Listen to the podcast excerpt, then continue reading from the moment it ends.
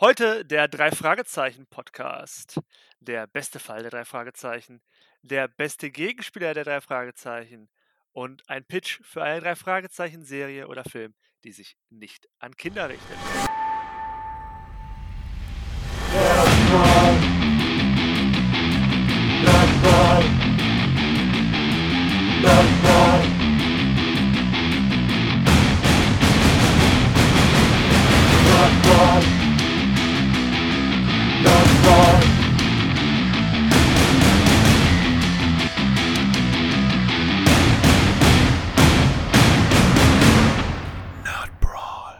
Ja, Hallöchen. Ich begrüße alle Zuhörer an den heimischen Empfangsgeräten. Und ja, heute habe ich ein paar ganz spezielle Gäste, denn heute geht es in unserem Spezialpodcast vom Nerd Brawl, heute geht es um die drei Fragezeichen. Und ich begrüße meine drei Detektive. Ja, wer ist jetzt erster, zweiter, dritter Detektiv? Jetzt ich bin bin ich gespannt. Ich bin der einzige, der einzige Dicke hier, also bin ich schon mal Justus. Okay, dann mache ich Recherche und Archiv. Ich kann nämlich keinen Sport. Gut, dann haben wir das erklärt. Also, Ja, also eigentlich, so oft wie ich ausgenockt will, sehe ich mich auch eher bei Bob, aber das ist okay. damit haben wir erster Detektiv, Louis. Schönen guten Tag. Zweiter Detektiv, David. Einen wunderschönen guten Tag. Und dritter Detektiv und Archiv und Recherche, Micha. Hallo und Oh. willkommen. Oh, diese Schmerzen, wenn du Archiv und Recherche sagst und nicht Recherche und Recherche und Archiv. Recherche. Recherche. Respekt an die Synchronsprecher. Ich glaube, nach dem Ich kann 100. auch- Mai kann man es dann auch. Ach, stimmt. Ich Weil kann auch gerne 40 nochmal Jahre Recherche und. Archiv. Soll ich nochmal es noch mal neu sagen mit Recherchen und Archiv? Nee, es ist schon okay. Er ist jetzt Archiv und äh, Recherche. Archiv. Mir fällt gerade ein, es gibt, glaube ich, nur eine einzige Folge, wo, die, wo derjenige, der die Karte kriegt, auch wirklich äh, Recherche sagt, oder? Oder jemand das Recherche falsch sagt. Es, es, gibt, es gibt diverse Folgen, wo Asiaten das vorlesen und das ist immer grandios, weil, wie wir wissen, ist das nicht immer political correct dargestellt in den älteren Folgen. Ja. Es gibt eine Folge, wo er tatsächlich Recherche sagt und das ist schon solide. Uh. Was, Es bei den ist, ey, Perlenvögeln, man, man, man, man darf es nicht haten. Es ist, ein, es ist ein Produkt seiner Zeit. Die haben sich da ja auch geändert und versuchen sowas nicht mehr zu machen und die Sachen anders darzustellen. Das hat sich einfach in 40 Jahren hat sich so ein Verständnis für sowas geändert und das ist auch vollkommen okay. 40? Die ersten Folgen sind aus den 60ern. Also die Ja, Bücher. Schon, ja, ja, aber ich rede jetzt von den Hörspielen, wo das dann halt so akut umgesetzt wurde mit Sprachfehlern. Ja, okay, okay, okay. Wobei die gibt's Ja. auch schon seit den 80ern, ne? Also ja, das 70er. kommt Ja, dahin. das sind mit 40 Ja. Jahre. Ja, ja, 40 okay, ja, ja. Jahre inzwischen. 70 oder so. Ja, ja, ja. Du bist alt, Micha. Micha ist älter als die drei Fragezeichen. nein, nein, das bin ich nicht. Na, so ein Joke. Alles. 68 hat die Buchreihe angefangen. Ja, ähm, genau. Ich würde sagen, äh, die Reihenfolge, die ich jetzt gerade überlegt habe, ist Runde 1 Louis, David, Micha. Runde 2 David, Micha, Louis. Runde 3 Micha, Louis, David. Ja, ich denke, das sagst du gleich nochmal, weil ich kann mir Ich das auf gar noch mal. keinen Fall Ja, ja. merken. Alles hab's auch gut, ich sage vergessen. ich hab's, so- also Louis beginnt jetzt gleich der, wenn ich weiter Okay. Nur, das ist das Wichtigste für die erste Runde, wer als erster beginnt. Ja, aber ihr dürft doch mal alle kurz, ich würde sagen, beginnen wir doch mal kurz damit, dass ihr doch mal erzählt, wie ihr euch vorbereitet habt. Das wurde ja gerade angefragt. So, ja, äh, das war, war meine Frage. Weil ich tatsächlich gestern mich locker fünf Stunden mit meiner Folge beschäftigt habe, ähm, Synchronsprecher und alles rausgesucht habe, die vielleicht interessant sind, mit denen man, mit denen man etwas tun kann. Ähm, ich Podcast dazu gehört habe, ich Recherche in Büchern betrieben habe über die drei Fragezeichen. Ich würde sagen, ich bin vorbereitet. Ja, ich habe mir noch mal ein paar Hörspiele angehört äh, zu meinem Schurken, aber äh, ich habe auch nicht alle Auftritte von dem hingekriegt, weil einfach zu wenig Freizeit. Also ich habe mich tatsächlich, ja, ich habe ein bisschen noch ein paar Sachen nochmal durchgelesen, wo mein Bösewicht zum Beispiel drin aufgetaucht ist und sowas. Aber ansonsten äh, habe ich so viele drei Fragezeichen in meinem Leben gehört, dass ich eigentlich der Meinung war, das steppe ich hier durch. Und jetzt das große Geständnis meinerseits. Ich habe ein einziges Hörspiel von den drei Fragezeichen gehört.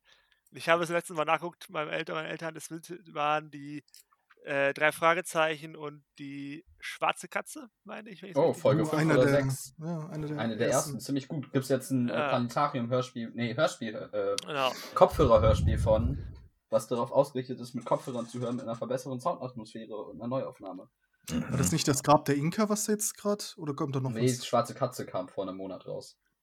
Ja. Oh, das habe ich nicht gesehen. Ja, aber das mit der Inka war ja auch, äh, hatten die das ja auch äh, gemacht Ja, mit den genau. Kopfhörern. Also, ich bin heute als Judge absolut unbefangen, was das angeht. Das heißt, ihr müsst mich da von, eu von euren Sachen überzeugen. Ich habe sehr wenig Vorwissen über das Ganze, Johannes, ich außer habe, den ich, habe, Grundlagen. ich habe hier noch alte DSA-Bücher. oh! Möchtest du die vielleicht oh. haben? Johannes, ich Ah. sponsere dir Monkey Island. Monkey Island! Das Spiel habe ich schon an den Ko Den- den- das Spiel, natürlich hast du das. Ich rede vom Alkohol. Ich weiß, ich weiß. Die Alkohol habe ich auch. Aber du kriegst mehr. Gut. Micha, was bietest du mir jetzt an? Äh, lass uns das hinter uns bringen. Ich glaube auch. Drei Kandidaten und ein Judge sitzen virtuell an einem Tisch und diskutieren in verschiedenen Runden über drei vom Judge vorgegebene Themen. Sie müssen innerhalb eines Zeitlimits ihr Plädoyer abgeben und den Judge von ihrer Meinung überzeugen. Die ersten beiden Runden sind direkte Fragen über bereits vorhandene Filme, Serien oder Games. Hier erhält die Person, die den Judge am meisten überzeugt, einen Punkt. Runde 3 ist die Pitch-Runde. Hier muss ein neuer Film, eine neue Serie, ein neues Spiel basierend auf den Vorgaben des Judges gepitcht werden. Dem Gewinner der dritten Runde winken dafür aber auch zwei Punkte.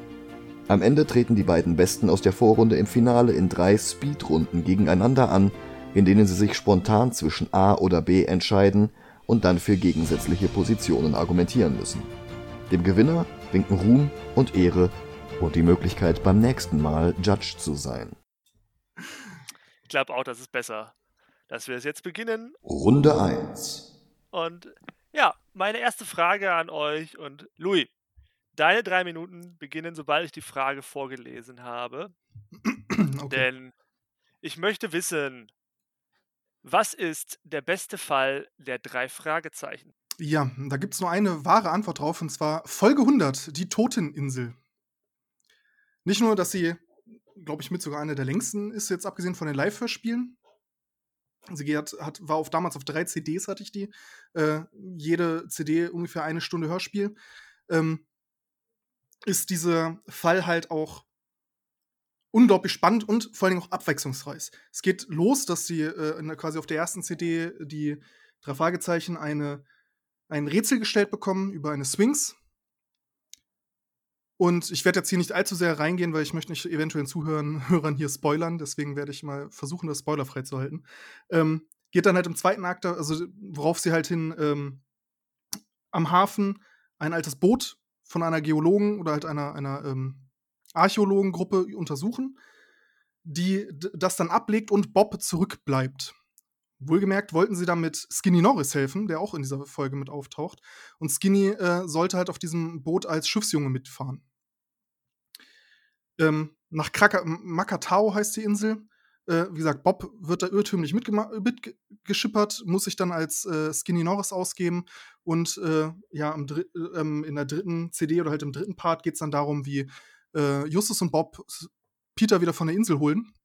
Und warum ich diese Folge halt als so die beste empfinde, ist einmal, es gibt sehr schöne Abwechslung innerhalb dieser, dieser ähm, Folge. Es geht mit einem ganz klassischen Rätsel los über ähm, einer quasi Entführungsstory und halt dem, dem Struggle von Justus und Bob, die ähm, versuchen oder rausfinden müssen, wo, wo dieses Schiff überhaupt hinfährt, wo ist Macau, wie können sie Peter wieder retten und am Ende halt dann auch diese, dieses, äh, das Rätsel um diese Insel, um, wo halt auch ein Geheimnis drauf ist, stattfindet, ähm, auch gelöst wird und das halt ein wirklich aufregender Ritt ist quasi. Und vor allen Dingen richtig besonders in dieser Serie ist die Soundkulisse. Egal wo die sind, es gibt immer, die Hintergrundgeräusche sind on point, sind unfassbar gut gemacht.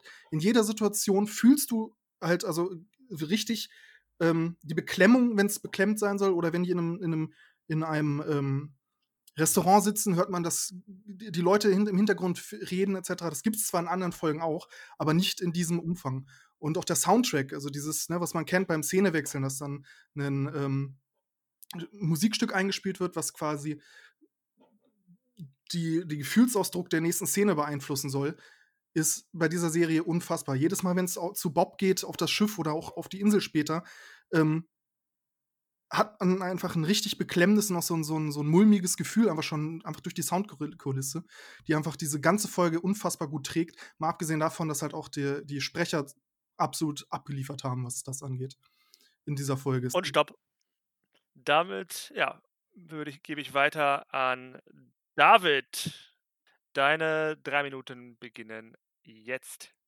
Ich habe die Folge 104 müsste es sein, das Erbe des Meisterdiebs bzw. Diebes. Das kommt immer darauf an, ob du das Buch gelesen hast oder das Hörspiel. Die heißen nämlich unterschiedlich. Weil es damals ein Übertragungsproblem gab, weil das Hörspiel produziert wurde, während das Buch noch geschrieben wurde.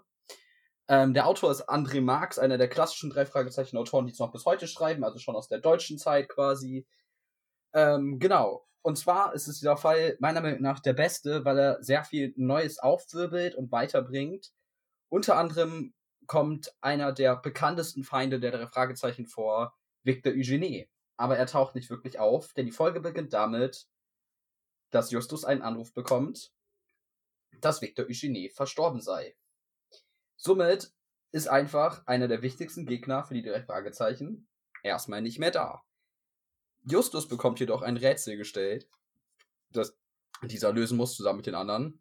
Parallel dazu taucht ein Mädchen bei ihnen auf, Brittany, das sich ziemlich offensichtlich an Justus ranschmeißt und Justus auch rel relativ rasch, wie es klassisch ist für ein Kinder- und Jugendhörspiel, da passiert jetzt kein langer Love-Arc, sondern Justus ist quasi schockverliebt und sie wickelt ihn ziemlich um den Finger. Ähm, ziemlich gut finde ich daran, Entschuldigung, ähm, muss ich kurz fangen. Genau, ähm, dass es zwei dieser klassischen drei Fragezeichen-Rätsel gibt. Eher schwierig beim Hörspiel zu miträtseln. Ich habe aber recherchiert, im Buch kann man miträtseln, wozu es zu einer unfassbar witzigen Szene kommt, wie sie es quasi schon haben, aber alle drei dann nur stehen und sagen, Junge mit Taubenei, Junge mit Taubenei. Ähm, ja gut, der Junge hat ein taubes Ei, haben wir verstanden. Ähm, dann geht's weiter, die drei Fragezeichen werden fast verhaftet, dadurch, dass jemand einen Artikel über Victor Eugenie schreiben möchte, dieses Ab äh, die, drei Fragezeichen Interview mit ihm ablehnen. Somit haben wir einen zweiten, einen Feind aufgebaut. Wilbur Graham heißt er, meine ich, ja, Wilbur Graham. Ähm, Brittany taucht Justus eine Krankheit vor. Justus ist sehr stark bei ihr verfangen. Die Einführung der E-Mail-Lawine gibt es. Das heißt, wir gehen in dieser Folge den Schritt in die Zukunft von der Telefonlawine, wo sie alle anrufen, um Informationen von den Kindern aus Rocky Beach zu bekommen haben wir da das erste Mal die E-Mail-Lawine, also die Weiterentwicklung eines Alteingesessenen. Dann haben wir noch ein Rätselbild, Foto, das kombiniert sich, wodurch sie dann die Bilder finden, die Victor Eugenie angeblich versteckt hat. Äh, sie kommen in einen Geheimgang. Geheimgänge immer super, alles cool. Dann haben wir das Beste daran. Wir haben drei bis fünf Plot-Twists. Ich konnte nicht genau sagen, was ein Plot-Twist ist, aber das Finale ist der Hammer. Es kommt raus, Victor Eugenie ist gar nicht tot. Ähm, das Rätsel kommt von einem anderen Dieb, der die drei Fragezeichen ausnutzen möchte, einem ehemaligen Helfer von Victor Eugenie. Brittany taucht auf, knockt diesen komischen Reporter aus, der die drei Fragezeichen verfolgt hat, um Dinge über Eugenie. Stopp. Und Sekunde, ich muss eine neue Seite aufmachen. Micha, deine drei Minuten beginnen jetzt. Also ich bin großer Fan der klassischen Romane und Hörspiele. Das heißt, äh, am besten ist die Phase, als Alfred Hitchcock noch lebt. Und in dieser Zeit stößt als das bahnbrechendste, noch nicht, nicht mal bahnbrechendste, aber das charakteristischste Werk ist die gefährliche Erbschaft. Weil es genau diese Dan Brown für Kinder Mechaniken nimmt, die Aztekenschwert oder, oder äh, der, der, der Fluch des Rubins oder was auch immer hatte, aber ähm, es ist ähm, eine Schnitzeljagd, die durch ganz Rocky Beach geht, was halt auch mal ein bisschen was von dieser Stadt zeigt. Ähm, Skinny Norris taucht auf, so der klassische Gegenspieler. Und ähm, man kriegt am Anfang schon alle Rätsel an den Kopf geknallt. Aber erst wenn man an dem Punkt ist, wo das Rätsel relevant wird, ergibt das Rätsel Sinn. Und erst dann kann man mit den drei Detektiven zusammen den Fall lösen. Es gibt am Ende noch einen schönen Fake-Out, wo man denkt, okay, jetzt ist der Fall vorbei, aber dann kommt halt doch noch mal eine Schicht mehr. Und äh, ja, das Ganze natürlich auch noch mit Hitchcock. Das äh, finde ich ist ähm, absolut charakteristisch. Das, das könnte genauso gut ein Robert Arthur Roman sein. Ähm, das ist tatsächlich William Arden, aber das war ja so quasi der von Robert Arthur persönlich ausgewählte Autor. Und äh, der macht das halt unfassbar gut. Dazu gibt es dann noch so ein bisschen Shakespeare, so ein bisschen ähm, dies und das. Und ähm, ja, es sind halt diese ganzen alten klassischen Figuren noch drin, so Kommissar Reynolds und sowas. Und äh, das finde ich halt toll. Ich finde halt am besten sind die drei Fragezeichen dann, wenn sie nicht irgendwelche Schwerverbrechen versuchen aufzuklären, sondern wenn sie halt wirklich kindgerecht Fälle lösen, wie zum Beispiel in diesem Fall ein Testament, das völlig irre Rätsel beinhaltet und das müssen sie dann der Reihe nach lösen, Schritt für Schritt für Schritt, um dann am Ende den Schatz zu finden. Und ich finde, kein anderer Band macht das besser als der. Gut, dann baue ich einen neuen Timer für 10 Minuten. Eine gefährliche Erbschaft war das, ne? Ja. Ja. Yep. Ähm, noch einmal ganz kurz zu meinem. Äh, der größte Plot-Twist bei mir ist tatsächlich, dass Brittany am Ende einfach eine Snitch ist, die Justus verführt hat, um mit Eugenie zusammenzuarbeiten und so quasi an die ganzen Sachen ranzukommen und an die drei Fragezeichen ranzukommen. Das ist das Wichtigste. Und äh, was ich an meiner Folge mega interessant finde, was ich so tatsächlich bei keiner anderen Folge festgestellt habe, weswegen dieses für mich so sehr ikonisch und besonders macht, ist, dass die Moral, diese unerschütterliche Moral, die Justus Jonas immer hat, angerührt wird dadurch, dass er versucht, die Bild überlegt, am Ende die Bilder zu verkaufen, um so ähm, dieses Geld für Brittany's angebliche Krankheit zusammenzubekommen und so einfach seine moralische Hemmschwelle damit komplett übertritt, was sehr ungewöhnlich ist, aufgrund dessen, dass er sich blind verliebt hat. Psst, Genau. Da komme ich gleich noch zu. Laufen die drei Minuten schon? Ja, aber 10 Minuten laufen schon. Zehn Minuten laufen schon. Und äh, zu Philipp würde ich nur eins sagen. Ich finde, die Toteninsel ist an sich eine coole, spannende Folge. Aber ich finde, mit dieser Weltverschwörungsorganisation, die da eine Rolle spielt, wenn ich mich nicht irre, müsste das Da war links keine eine Welt. Da, Sphinx war keine große Ver- Weltverschwörungsrolle, sondern das waren einfach Archäologen, die keinen Bock hatten auf die Bürokratie. Ja, aber es ist diese. und ohne, find- find- oh- ohne irgendwelche, irgendwelche äh, großen, ähm, und, ähm, und, ohne, ohne Erlaubnis halt Ausgrabungen stattfinden und auf Makatao halt auf einen alten, auf eine alte verlassene äh, USA-Atombunkeranlage. ja, genau das. treffen. Das ist dieses Ding. So. Diese Folge ist so aufgeblasen. Am Ende geht es da um ist- Atomwaffenstützpunkte in den USA, während Ja. sie auf eine komische Insel namens Makatao fahren. Diese Das Folge Problem so ist, Dennis, das ist überhaupt nicht aufgeblasen, weil das nicht ist halt Dennis. tatsächlich. Äh, David!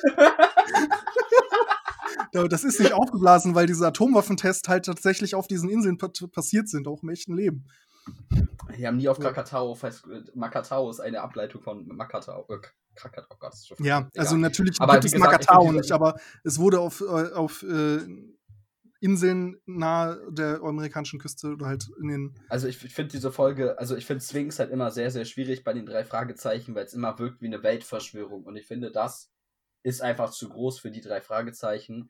Ich finde es deutlich angenehmer, wenn du einen der klassischen Schurken hast, der quasi dort steht, wie jetzt zum Beispiel bei mir Eugenie, der eines, ein, einer der bekanntesten drei Fragezeichen Bösewichte ist. Dann noch eine Folge anzufangen damit, äh, ja, guck mal, was ihr macht mit Ja, der das ist- Information, das ist Eugenie ja ist, das- jetzt tot.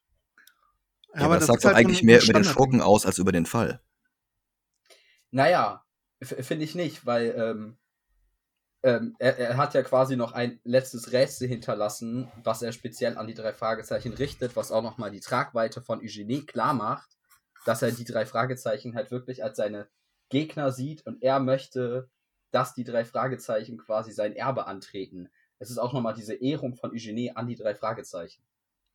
Also ich Eigentlich nur an Justus, aber ja. Ich finde halt, das ist halt auch so eine Standard drei Fragezeichen Folge auch irgendwo wieder re mit Rätsel lösen und äh, am Ende wird der Bösewicht geschnappt und das ist halt bei der Toteninsel nicht zu 100% der Äh, Fall. Eugenie wird nicht geschnappt.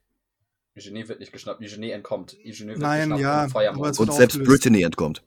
Selbst Ja, Brittany entkommt, weil stimmt. Justus die moralisch Stimmt. falsche Entscheidung trifft, Brittany entkommen zu lassen. Ja. Muss man auch nochmal dazu Stimmt. sagen. Also wirklich, diese, dieser Bruch Aber- in Justus doch sehr, sehr.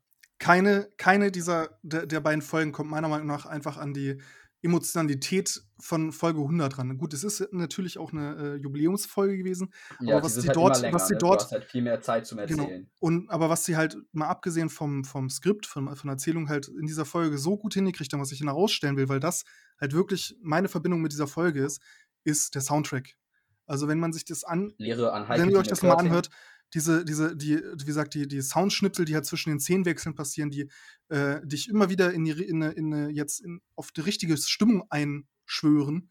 Ne, Wenn es halt auf, nach, äh, auf die Insel geht oder auf, Das- auf das- zu Bob, das ist halt so diese, das ist das so ein, so ein auf, ja, mysteriöser das, Sound. Das, das finde ich aber sehr, sehr schwer, weil das davon leben die drei Fragezeichen. Das haben die drei Fragezeichen so gut wie in jeder Folge.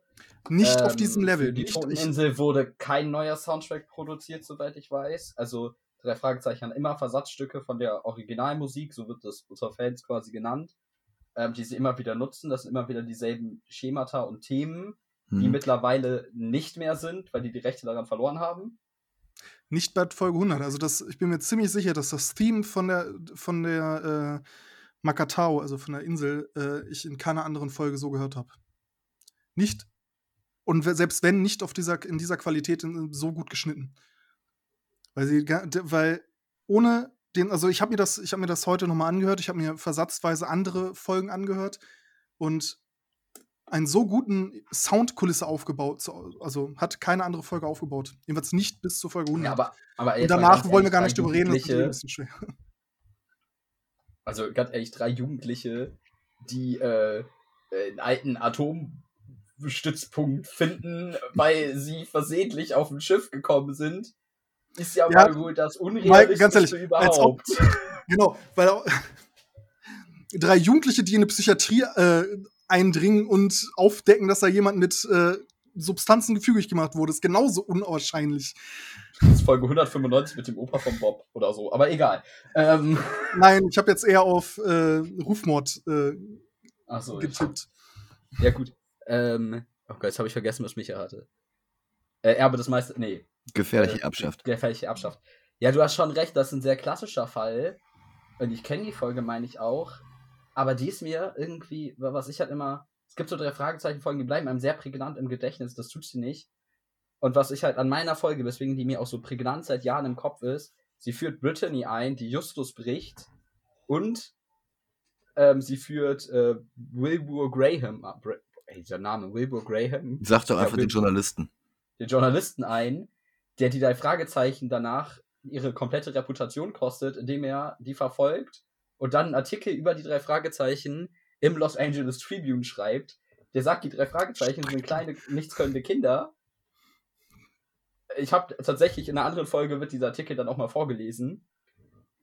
Ähm, das ist halt schon, also ich finde, der führt zwei sehr, sehr starke Charaktere ein, die wirklich starke Antagonisten sind mit Brittany und Wilbur Graham. Die Ich sind auch wirklich Brittany- starke Antagonisten. Brittany kam noch, glaube ich, einmal in einer näheren, späteren Folge vor und ist eigentlich kaum noch relevant danach. Also auch in der Folge, wo sie auftritt, glaube ich, hat sie auftaucht, hat sie, glaube ich, keine große Ich möchte Relevanz. mich dazu nicht äußern. nee, also ich finde ich find allein dadurch, dass sie es schafft, Justus zu brechen und dass in dieser Folge die Moral, dieser, dieser unverfälschliche moralische Ich fand das- Kodex, ich fand das- drei Fragezeichen haben, gebrochen wird, finde ich, Ich fand das schon sehr platt, dass ich, dass ich, also ich fand das schon sehr platt, dass sich Justus dann auf einmal da angeblich gebrochen ist, nur weil er halt ein bisschen äh, auf die hübsche Frau eingefa- reingefallen ist. Ist Nee, mir sie- ehrlich sie- gesagt sie- platte Twist. Also, nee, also ich finde das schon ganz schön. Also ich finde schon realistisch erzählt für ein Kinder- und Jugendhörspiel, wie diese Beziehung aufgebaut wird. Und ich finde auch sehr gut dargestellt, wie die Sprecherin, ähm, die äh, mich heute sehr verwirrt hat, weil ich festgestellt habe, dass es Tina Martin von Bibi und Tina ist. Was mich heute ein bisschen aus dem Konzept gebracht hat. Aber als Kind ist mir das nicht aufgefallen. ähm, also ich finde schon, die hat dieses Verführerische, und gerade Justus, der eine von den drei Jungs ist, der irgendwie noch nicht so den Bezug zu Frauen hat wie die anderen. So Bob ist immer am Flirten, Ne. Peter hat immer mal eine neue und Justus hat zwar ich fand auch, den, den, ich fand aber trotzdem den, den, den Plot, von, es ist halt im Grunde eine Honey Trap. Es ist halt, Natürlich Wenn es ist halt wenigstens ein bisschen besser aufgebaut worden wäre. Sogar vielleicht über zwei Folgen so. Aber es ist halt einfach, also ich finde es halt einfach zu plump. Ich finde es leider zu plump. Deswegen mochte ich die, also ich, ich mochte diese Serie, Folge auch nicht so wirklich. Ähm, weil ich, ich fand den ganzen Plot einfach plump.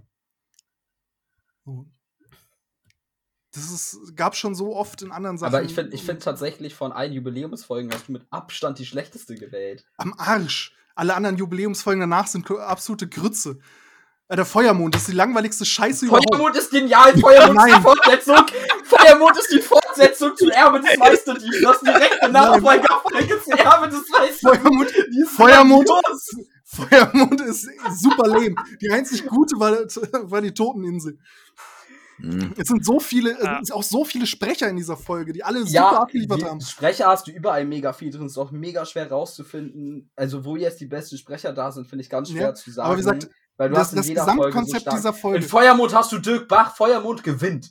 Nein, Also ich sag mal, gefährliche Erbschaft hat halt immer noch Horst Frank und Peter Passetti, also wirklich oldschool. Ja, Peter Aber Passetti das Problem ist halt mit der gefährlichen Erbschaft, das Problem mit der gefährlichen Erbschaft ist es halt, ja, es ist eine äh, solide Folge, aber es ist halt auch eine Standardfolge. Es gibt so viel, also relativ Ja, viele sie ist- sie- Folgen, sie in denen es um irgendwelche verfickten Erbschaften geht, wo sie irgendwelche verfickten Rätsel lösen müssen. Nee, Ja, aber es ist repräsentativ für eine die wunderschöne Serie. Folge gewählt.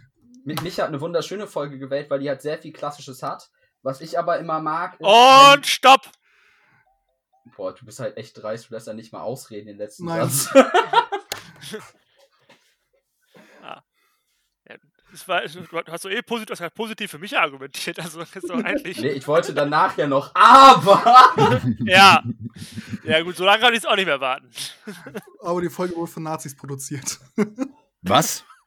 Was? Nein. Weil man das Was? Nein. Also Heike Dine Körting ist sehr vieles, aber nicht das. Nein, das war nicht ernst gemeint. Es war, ging nur auf das Aber.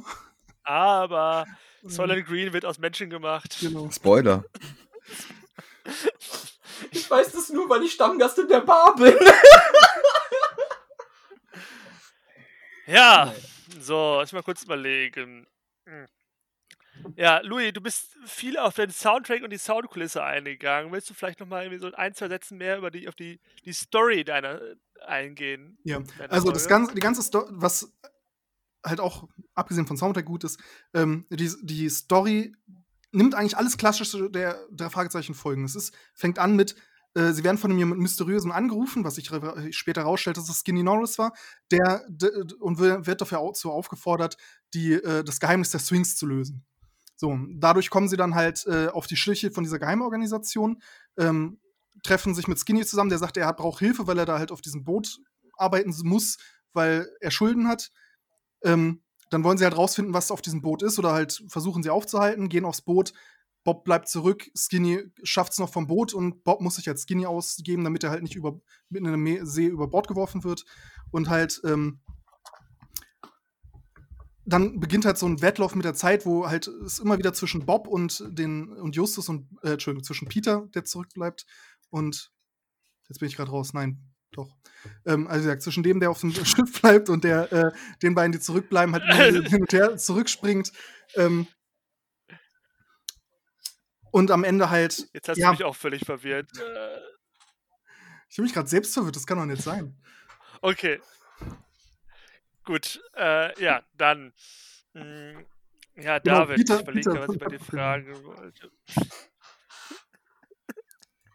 Gott. Ähm, okay, ja, David, du hast natürlich auch, du hast, hast es viel erzählt über den, über, Victor Eugene, du hast viel, bist viel, viel auf Wilbur Graham eingegangen, viel auf Brittany, äh, du hast auch, äh, und, mh, hast gesagt, wie, Moral hast du jetzt viel, hast du sehr viel erklärt. Hm, Ja, geht doch mal, mal was über Victor Eugene da irgendwie. Was macht Victor, Victor Eugene in der Folge? Hab ich noch nicht so ganz rausgehört. Was der. Victor Eugenie ist halt so ein bisschen auch der Drahtzieher im Hintergrund des Ganzen, weil der quasi Brittany auf die drei Fragezeichen angesetzt hat, damit Brittany durch die drei Fragezeichen, weil er aktuell nicht einreisen kann nach Amerika, weil äh, Problem bei Victor Eugenie ist, Victor Eugenie wird äh, weltweit gesucht, weil er ist so im drei Fragezeichen-Universum der größte Kunstdieb aller Zeiten. Ähm, und deswegen kann er nicht einreisen, deswegen äh, schnappt er sich Brittany und macht das Ganze. Ähm, und ähm, der ist so ein bisschen der Draht im Hintergrund und auch spannend. Am Ende ist tatsächlich, ähm, schreibt der Justus einen Brief, in dem er Eugenie sich dann als Sieger feiert, mit den Worten, ich habe es geschafft, deine äh, unzweifelhaft Moral äh, zu zerstören. Und äh, ich habe, äh, auch, auch wenn dieser Sieg für dich war, mein Gewinn ist langfristig größer. So, also es wird halt einfach diese, diese, also ja, ich wiederhole mich, aber das finde ich halt stark an dieser Folge, dass da mal so ein Okay. Moralkonflikt entsteht und so aufgebaut wird und zum Mittelpunkt gemacht wird. Ja, ja, habe ich verstanden. Und ja, Micha, du bist natürlich jetzt hast am wenigsten geredet. Die Mhm. anderen beiden haben sich sehr viel untereinander äh, dann nachher auch noch auf andere Folgen mit über, übergesprungen. Ja, bei dir ist, äh, du hast natürlich gesagt, dein- deine Folge ist oldschool, sie ist standardsolide. Aber was, was sticht denn da so richtig raus an deiner Folge? Das ist mir auch nicht so klar geworden. Na, wie gesagt, ich finde sie halt wirklich repräsentativ für diese gesamten, für diese gesamte Serie. Du hast äh, die drei Kinder, die, also du hast dieses, dieses, dieses Rätsel, das ist dieses Testament, das wird in der Zeitung veröffentlicht und jeder in Rocky Beach könnte es lösen.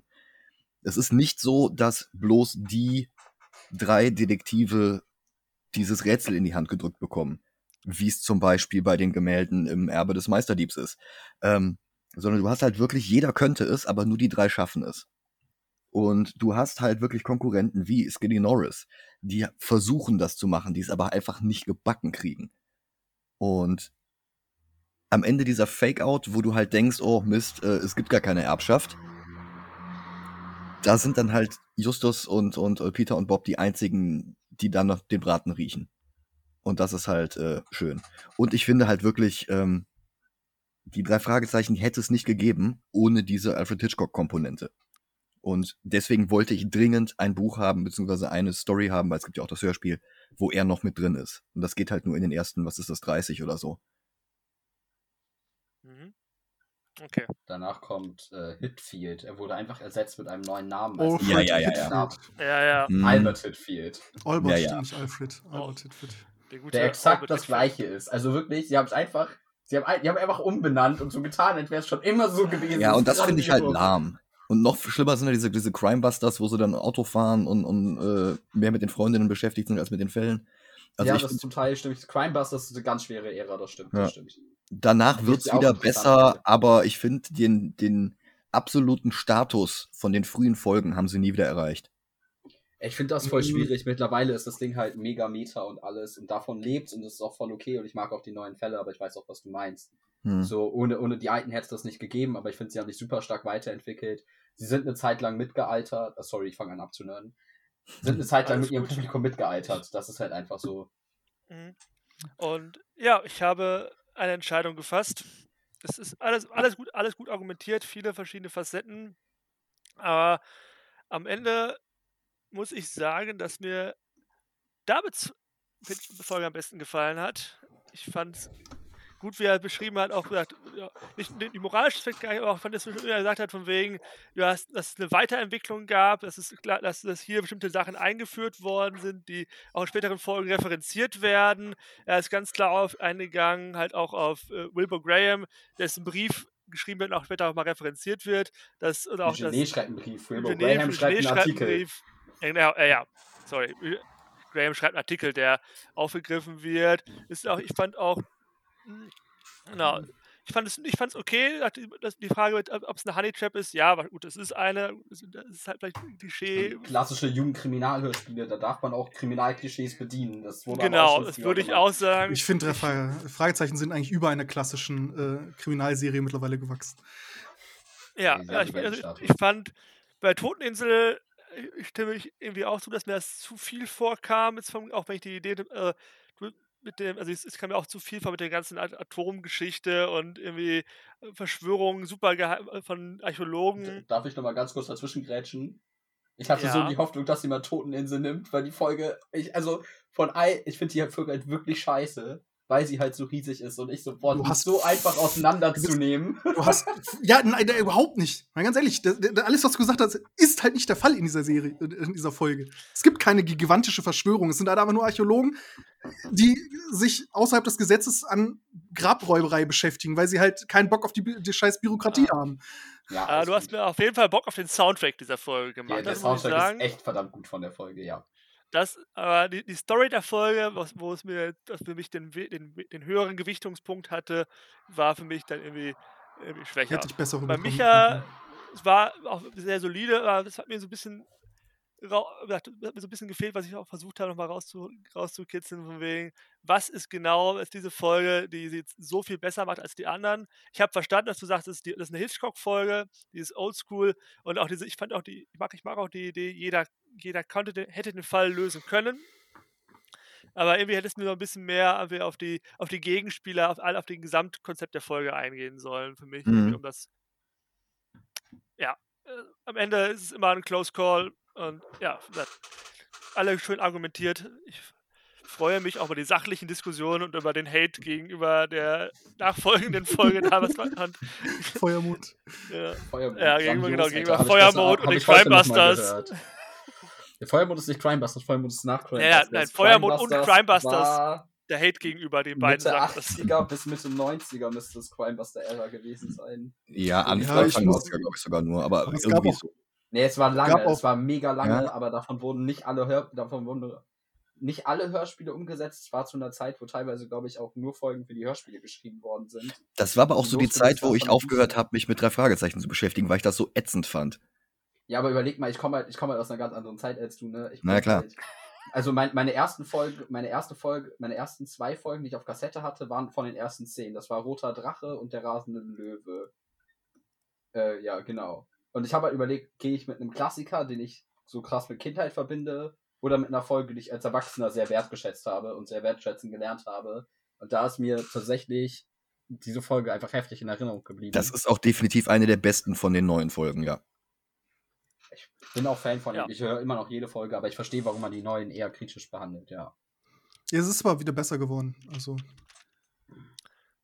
Da, äh, Ja. Ich weiß nicht, okay, ob ihr die Folge Skateboard-Fieber kennt. Die ist richtig schlimm. Nee. Boah, ja. Genauso Oh, wie die die Automada. Die ist auch richtig weird. Ja, Automata war für mich damals, so, glaube ich, so der Breaking Point, wo ich dann gesagt habe, okay, das war's, ich höre jetzt auf, das äh, lese ich nicht mehr. nun, ich würde sagen, wir sind bereit dann, glaube ich, für äh, Runde 2. Runde 2. Runde 2, David beginnt. Und sobald ich ihn sage, und ja, David, ich möchte bezeichnen, ich möchte von allen drei wissen, wer ist der beste Gegenspieler der drei Fragezeichen? Deine Zeit beginnt jetzt. Äh, wie unerwartet. Ähm, reden wir doch mal über Brittany. Oh boy! Verdammt. Ähm, ja, also ich finde Brittany tatsächlich einen ziemlich starken Antagonisten, weil sie nachhaltig Justus mehr oder weniger belastet, weil sie in Folge 200 Feuermond wieder auftaucht. 125, oder? Schlechteste Folge Nee, ever. zwei- 200 müsste Feuermond sein. Ich bin mir, kann doch, fuck, ich weiß es gerade nicht. Warte, ich kann kurz 125, nachgucken. Ich habe es noch offen, weil ich vorhin gehört habe. Nee, habe ich nicht mehr offen. Ähm, egal. Ähm, auf jeden Fall, ähm, ich finde sie halt relativ stark, weil sie Justus, nach, du hast recht, 125, ähm, weil sie Justus halt nachhaltig beeinträchtigt hat. Als sie in 125 wieder auftaucht, ist Justus völlig aus den Wolken, kann erstmal irgendwie den neuen Fall nicht annehmen. Ähm, sie ist sehr charakteristisch. Sie ist der erste, tatsächlich ist das mit ihr der erste Kuss, der jemals bei den drei Fragezeichen passiert ist. Echt? On-screen quasi. Ja. Hm. Ähm, und ich finde sie halt so spannend, weil Justus hat ein Trauma aufgrund von ihr. Also er weiß einfach, sie taucht auf und Justus ist sofort schockstarre. Ähm, sie hat es geschafft, Justus zu manipulieren. Sie hat es geschafft, Justus Autorität zusammen mit Eugenie Zahn zu untergraben. Und was sie dann noch so spannend macht, in Feuermond dann weiterführend, ähm, wo sie schein, scheinlich wieder, ich spoilere, ich, muss man leider bei sowas, finde ich, äh, scheinbar wieder mit Eugenie zusammenarbeitet, am Ende aber doch ganz eigene Motive hat, aber es schafft, die drei Fragezeichen wieder mit einer Lüge, warum sie damals das Ganze gemacht hat, ähm, ja, wieder, wieder in ihre Fänge zu ziehen. Da erklärt sie nämlich, ja, ich bin ein armes Mädchen, ich habe in einem Burgerladen gearbeitet, äh, ich habe das gemacht aus Geldnot, weil ich keine Schauspielerin werden konnte. Finde ich auch sehr schön, dieser Bezug zu LA, dieses, ja, sie ist eine gescheiterte Schauspielerin, die irgendwie versucht hat, Jobs zu bekommen und dann irgendwie auf die kriminelle Schiene geraten ist. Ähm, genau, und am Ende versucht sie halt selbst das, das, ja, das, das, das Ziel von Feuermond äh, zu erreichen und für sich zu nutzen und hintergeht quasi alle, so dass sie tatsächlich selbst Eugenie aus, der, aus dem Konzept bringt, so dass Eugenie auch äh, kurz so, oh, das ähm, kam jetzt unerwartet. Ich dachte, ich hätte die unter Kontrolle. Und ich finde, das macht sie so spannend und ich wünsche mir, dass sie weiterhin auftritt. Leider ist sie nicht nochmal aufgetreten, aber diverse Autoren haben gesagt, sie könnte immer wieder auftreten. Auch wenn sie momentan im Gefängnis ist. Wie Eugenie. Aber ich finde das äh, sehr, sehr spannend, diese, diese Ideen, das weiter auszuarbeiten. Und Brittany ist für mich einer der stärksten, stärksten Charaktere und Bösewichte, weil sie es zweimal schafft, die drei Fragezeichen so aus dem Konzept zu bringen, sodass die drei Fragezeichen nicht mehr weiter wissen und komplett verwirrt sind und stuck sind und sie jedes Mal schafft, sie in diese Honey Trap zu locken. Und ich nutze oh, jetzt das Wort. Ja. Brittany von David. Und Micha, deine drei Minuten beginnen jetzt. Also ich mag Brittany, aber sie ist ja letzten Endes nichts anderes als ein Werkzeug, ein, eine, eine Schachfigur im Spiel von Victor Eugene. Und lass uns doch mal über Victor Eugene reden, denn der ist meiner Meinung nach der stärkste Gegenspieler der drei Fragezeichen. Wir haben es zu tun mit einem Charakter, der das erste Mal in der zweiten Geschichte überhaupt aufgetaucht ist, beziehungsweise wenn man nach den Hörspielen geht, in der ersten, der Superpapagei. Und ähm, der ist der Moriarty, wenn Justus Jonas Sherlock Holmes ist der ist wirklich der Gegenspieler, der von Anfang an da ist. Als sie dann die deutschen Dinger gemacht haben, da in Ende der 90er, da war er in Poltergeist der erste von den alten Figuren, die sie wieder rausgekramt haben. Und er ist es dann auch in dem Fall, der eben äh, die beste Folge der Welt gewonnen hat, nämlich äh, das Erbe des Meisterdiebes. Er ist es, der das Ganze in die Wege geleitet hat, der die äh, ganzen Strippen gezogen hat und der es geschafft hat, Justus zu brechen. Und das ist wirklich eine Leistung und das, da, da gebe ich dir recht. Aber ähm, ich glaube nicht, dass das so von Britney ausging. Das ging von Eugenie aus. Denn er hat sie überhaupt erst dahin geschleust. Ähm, wir können darüber reden, welche Jubiläumsfolge besser ist. Ich bin auch eher der Meinung, die 125 als die 100. Und auch da, wer ist wieder im Mittelpunkt? Eugenie. Und sogar die beiden Filme, die sie gedreht haben, basierend auf äh, Geschichten, wo er eigentlich nicht drin war. Selbst da haben sie ihn reingeschrieben. Einfach weil er so eine wichtige Figur ist.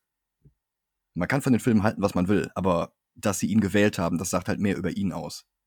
Ansonsten, ähm, er ist halt wirklich der Anti-Justus. Justus ist ein Kind und er ist halt der alte Mann, aber äh, beide sind Schauspieler. Justus war Baby Fetzo und äh, Eugenie ist halt ein Schauspieler, der sich als, was weiß ich, äh, Polizist verkleidet, um irgendwo an den Ort des Geschehens ranzukommen. Ähm, das ist so dieses düstere Spiegelbild. Das ist, ähm, ja, wie gesagt, der Moriarty zu Holmes. Das ist, ähm, das ist genau der, der Gegner, den die drei Fragezeichen brauchen und den sie auch eigentlich häufiger gebraucht hätten im, im Laufe der Jahre. Ich finde es ein bisschen schade, dass sie den Sprecher dann irgendwann austauschen mussten, weil der neue nicht mehr ganz so gut klingt. Aber ähm, ja, es ist, es ist halt einfach die klassische Figur über die Äras hinweg. Ja, gut. Ich denke, die letzten drei Sekunden kann ich jetzt auch einmal so verstreichen lassen. Kurzer Funfact zum Sprecher von Eugenie. Das war ein Schlager-Coversänger, den Heike Dine Körting entdeckt hat, weil die die Stimme so cool fand. Wenn ich das richtig gelesen habe. Wie krass, das wusste ich nicht. Ja, gut. Das ist so, passiert das öfters bei so Synchrongeschichten, dass man einfach. Ja, Heike Dine Curtin hat die einfach alle vom Markt geholt. Die Stimme finde ich geil, die Stimme finde ich geil, die Stimme finde ich geil. Ja, ich habe da ein Studio, komm mal bitte nach Hamburg. Und ja, Louis, deine drei Minuten starten jetzt. Ja, ich habe mich für Cla Dr. Clarissa Franklin entschieden, die ihren ersten Auftritt in der wohl gruseligsten Folge von drei Fragezeichen hat, die bisher erschienen ist, meiner Meinung nach. Und zwar Stimmen aus dem Nichts. Und warum ich der Meinung bin, dass Dr. Clarissa Franklin die wohl krasseste Gegenspielerin ist für die drei Fragezeichen und gerade für Bob im Besonderen ist, äh, sie ist Psychiaterin und alle drei Folgen, in der sie auftritt, sie kommt einmal in Stimmen des Nicht aus dem Nichts vor, Rufmord und Signal aus dem Jenseits, ähm, wird das auch ganz hart ausgespielt. Also Bob wird äh, in Stimmen aus dem Nichts oder um halt die Doktorin quasi aussorchen, legte er sich bei ihr auf der Couch und wird von ihr hypnotisiert und hat dadurch äh, eine sehr enge Verbindung mit dieser Dame, die es immer wieder schafft, irgendwie zu re rehabilitiert zu werden, dann wieder Scheiße zu bauen und wieder äh, zurück ins Gefängnis zu gehen. Und jedes Mal, wenn sie auftaucht, ist Bob wie ausgewechselt. Er, äh, also gerade auch bei, bei Rufmord, ähm, hört er nur ihre Stimme einmal im, im Radio als Telefonanruf von bei einer Show und ist sofort also, hin und weg und weiß nicht, was, was eigentlich Sache ist, warum, warum das so komische Gefühle in ihm auslöst. Und äh, auch bei der letzten bis hin zur letzten äh, Folge ist, ist diese Gegenspielerin unglaublich manipulativ. Also sie, sie ist so tief in der Psyche von Bob und auch von den anderen drei, Fragezeichen drin, ähm, wie es eigentlich kein anderer groß ist. Also wir haben jetzt von Brittany oder Victor Eugenie gesprochen, die ihn halt Bob oder Justus gebrochen haben. Ähm, in einer ähnlichen Art und Weise hat das Dr. Clarissa Franklin Bob getan nicht auf die ganz krasse Weise, weil sie auch immer irgendwie versuchen, ihr zu helfen, aber ähm, sie sich halt immer wieder irgendwie die, den Weg verbaut. Und meiner Meinung nach halt einfach der, der Gegenspieler ist, der neben Igene den meisten Eindruck auf so ziemlich jeden, meiner Meinung nach bestimmt auf die meisten Hörerschaft gehabt hat. Einfach dadurch, dass die äh, Folgen Stimmen aus dem Nichts und Rufmord unfassbar gut sind und wie gesagt, Stimmen aus dem Nichts ich hoffe mir, die beiden anderen stimmen mir da auch zu. Also bis heute kann ich mir das Ding nicht beim Einschlafen geben, weil ähm, die ist wirklich creepy. Das waren meine Worte okay. zu Dr. Clarissa Franklin. Ja, du hättest noch 15 Sekunden, noch was sagen möchtest. Jetzt die Chance, sonst. Das, da reichen 15 Sekunden nicht für. Alles klar. Dann habt ihr jetzt noch mal 10 Minuten Zeit zu diskutieren, warum euer Gegenspieler bzw. eure Gegenspielerin der die Beste ist und warum die anderen vielleicht nicht die Besten sind. Also, ja. ich muss sagen, ne, Victor und Eugenie und ähm, Davids äh, Auswahl. Brittany. Brittany, genau. Ich hab's heute mit Namen, das ist unfassbar. Ich muss da immer an Pikmin denken, weil in Pikmin 3 hast du Brittany und die anderen die sprechen die halt immer an und der Name wird halt äh, äh, ausgesprochen von den japanischen ähm, ähm äh, Spielsynchronisatoren. Ich habe äh, hab beim Schreiben also, gesagt, ich finde gehört und Brittany steht dreimal in meinen Notizen steht Captain Britannia und ich weiß aber nicht warum. das ist auch okay. Also ich, find, ich finde, dass Brittany und Eugenie sind halt erstmal eh mehr so ein Ganzes, weil Brittany ohne Eugenie nicht funktioniert hätte.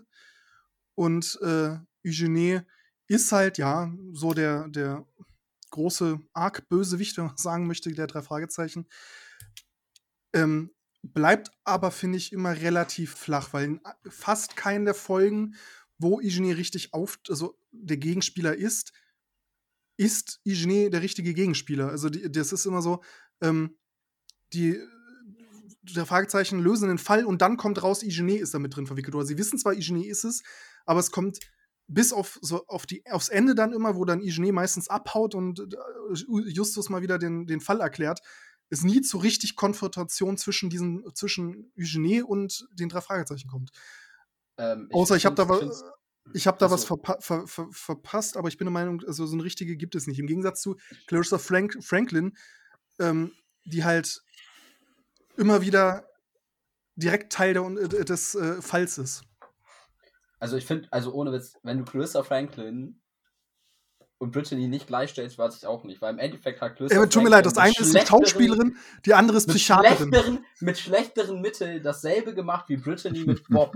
Nur hat Clarissa Franklin eine Hypnose, ich möchte ganz große Anführungsstreichen hören, sehen, eine Hypnose bei Bob durchgeführt und sich so in ihren Kopf, in seinen Kopf hinein, sodass sie ihn immer wieder manipulieren kann durch Triggerwörter. Also Entschuldigung, also das ist auch so weit weg von den drei Fragezeichen und so weit ähm, Moment, Lars, da ist, es geht hier nie, es ging hier nie irgendwas um Manipulation mit Triggerwörtern. Da bist du wieder. Das tut sie aber rein. de facto, das tut sie in Nein, das Folgen. tut sie. Wo tut sie das denn? Das tut sie nicht. Das tut sie in den Das Folgen. Einzige, was ist, das ist, dass, dass, die, dass, dass Bob dadurch, dass er, dass er diese Sitzung bei Dr. bei der Kloster Franklin hatte, ähm, einfach äh, tiefes Verständnis oder eine tiefe Verbundenheit mit dieser Frau hat.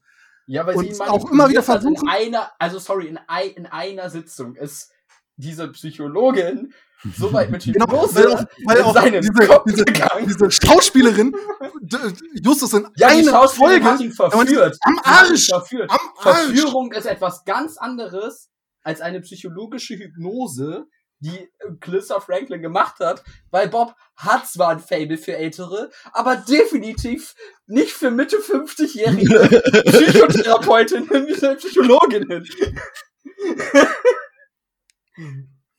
das macht halt so schwierig. Und Eugenie, ich finde den relativ schwierig. Aus dem einen Grund, ähm, wie äh, äh, Philipp schon gesagt hat, ähm, Eugenie tritt selten selber in den Vordergrund, was ihn aber gleichzeitig auch stark macht, da muss ich dir zustimmen er hat immer Strippenzieher, mhm. aber die Strippenzieher sind manchmal gefühlt, Eugenie gibt immer nur Input, so. Zum Beispiel sagt er zu Brittany, das erfährt man in ähm, Feuermond, sagt er zu Brittany, ja, äh, geh da mal hin äh, und äh, guck mal, äh, dass du den Dicken verführst und äh, dann, ähm, ja, äh, berichte.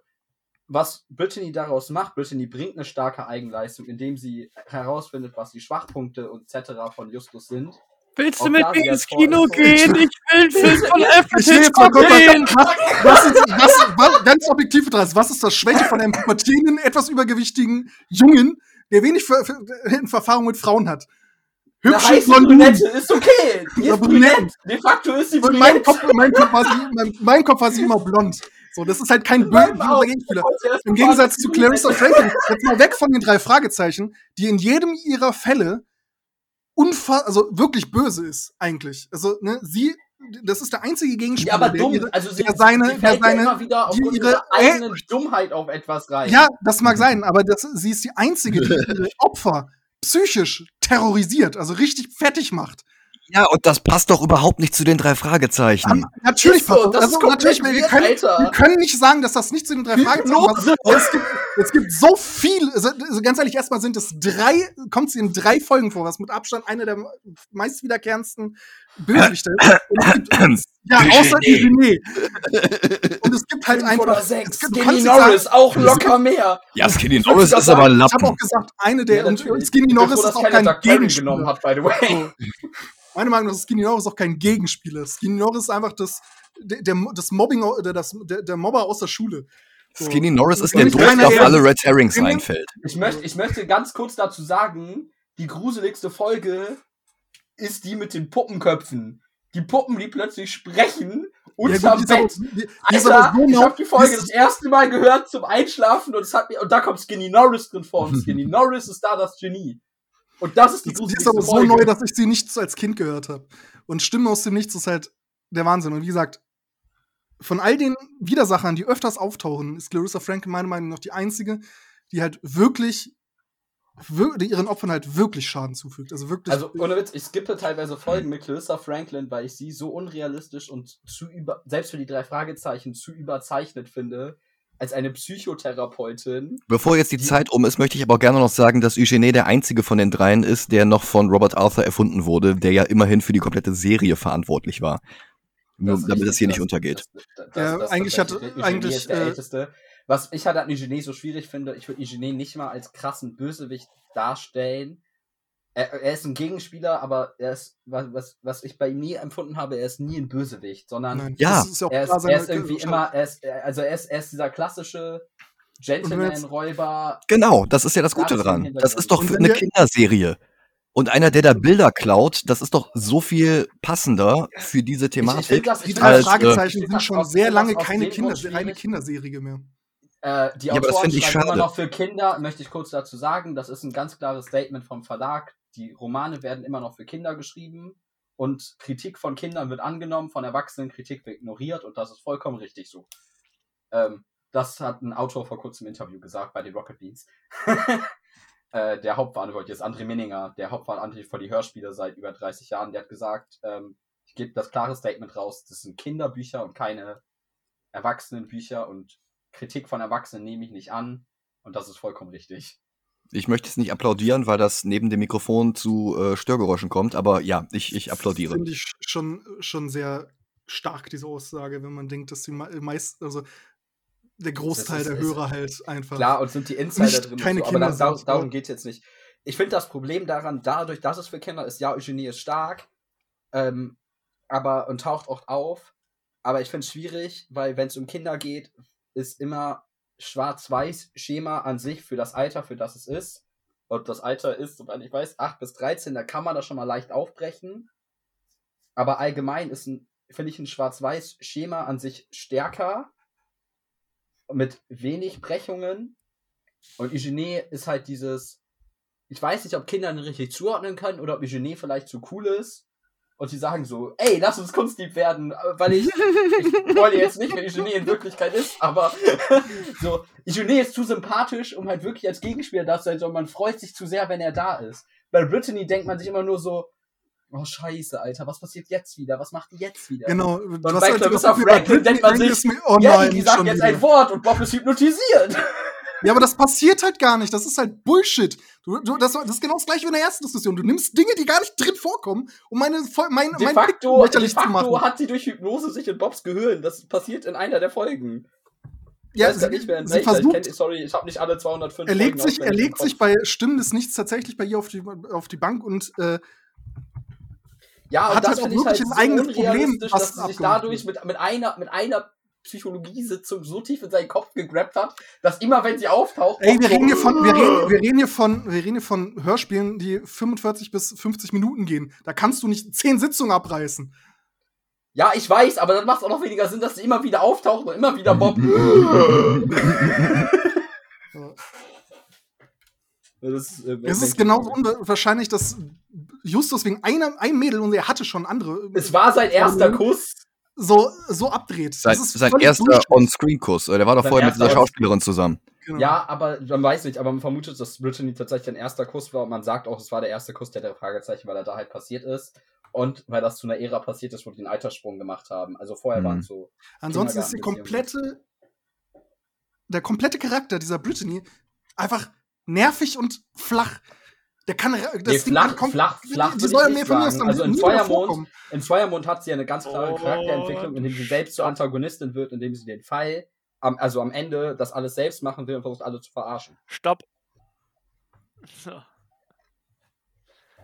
Ja. Hm. Ja. Louis, erste Frage. Welche Haarfarbe hat Dr. Clarissa, hat Dr. Clarissa Franklin?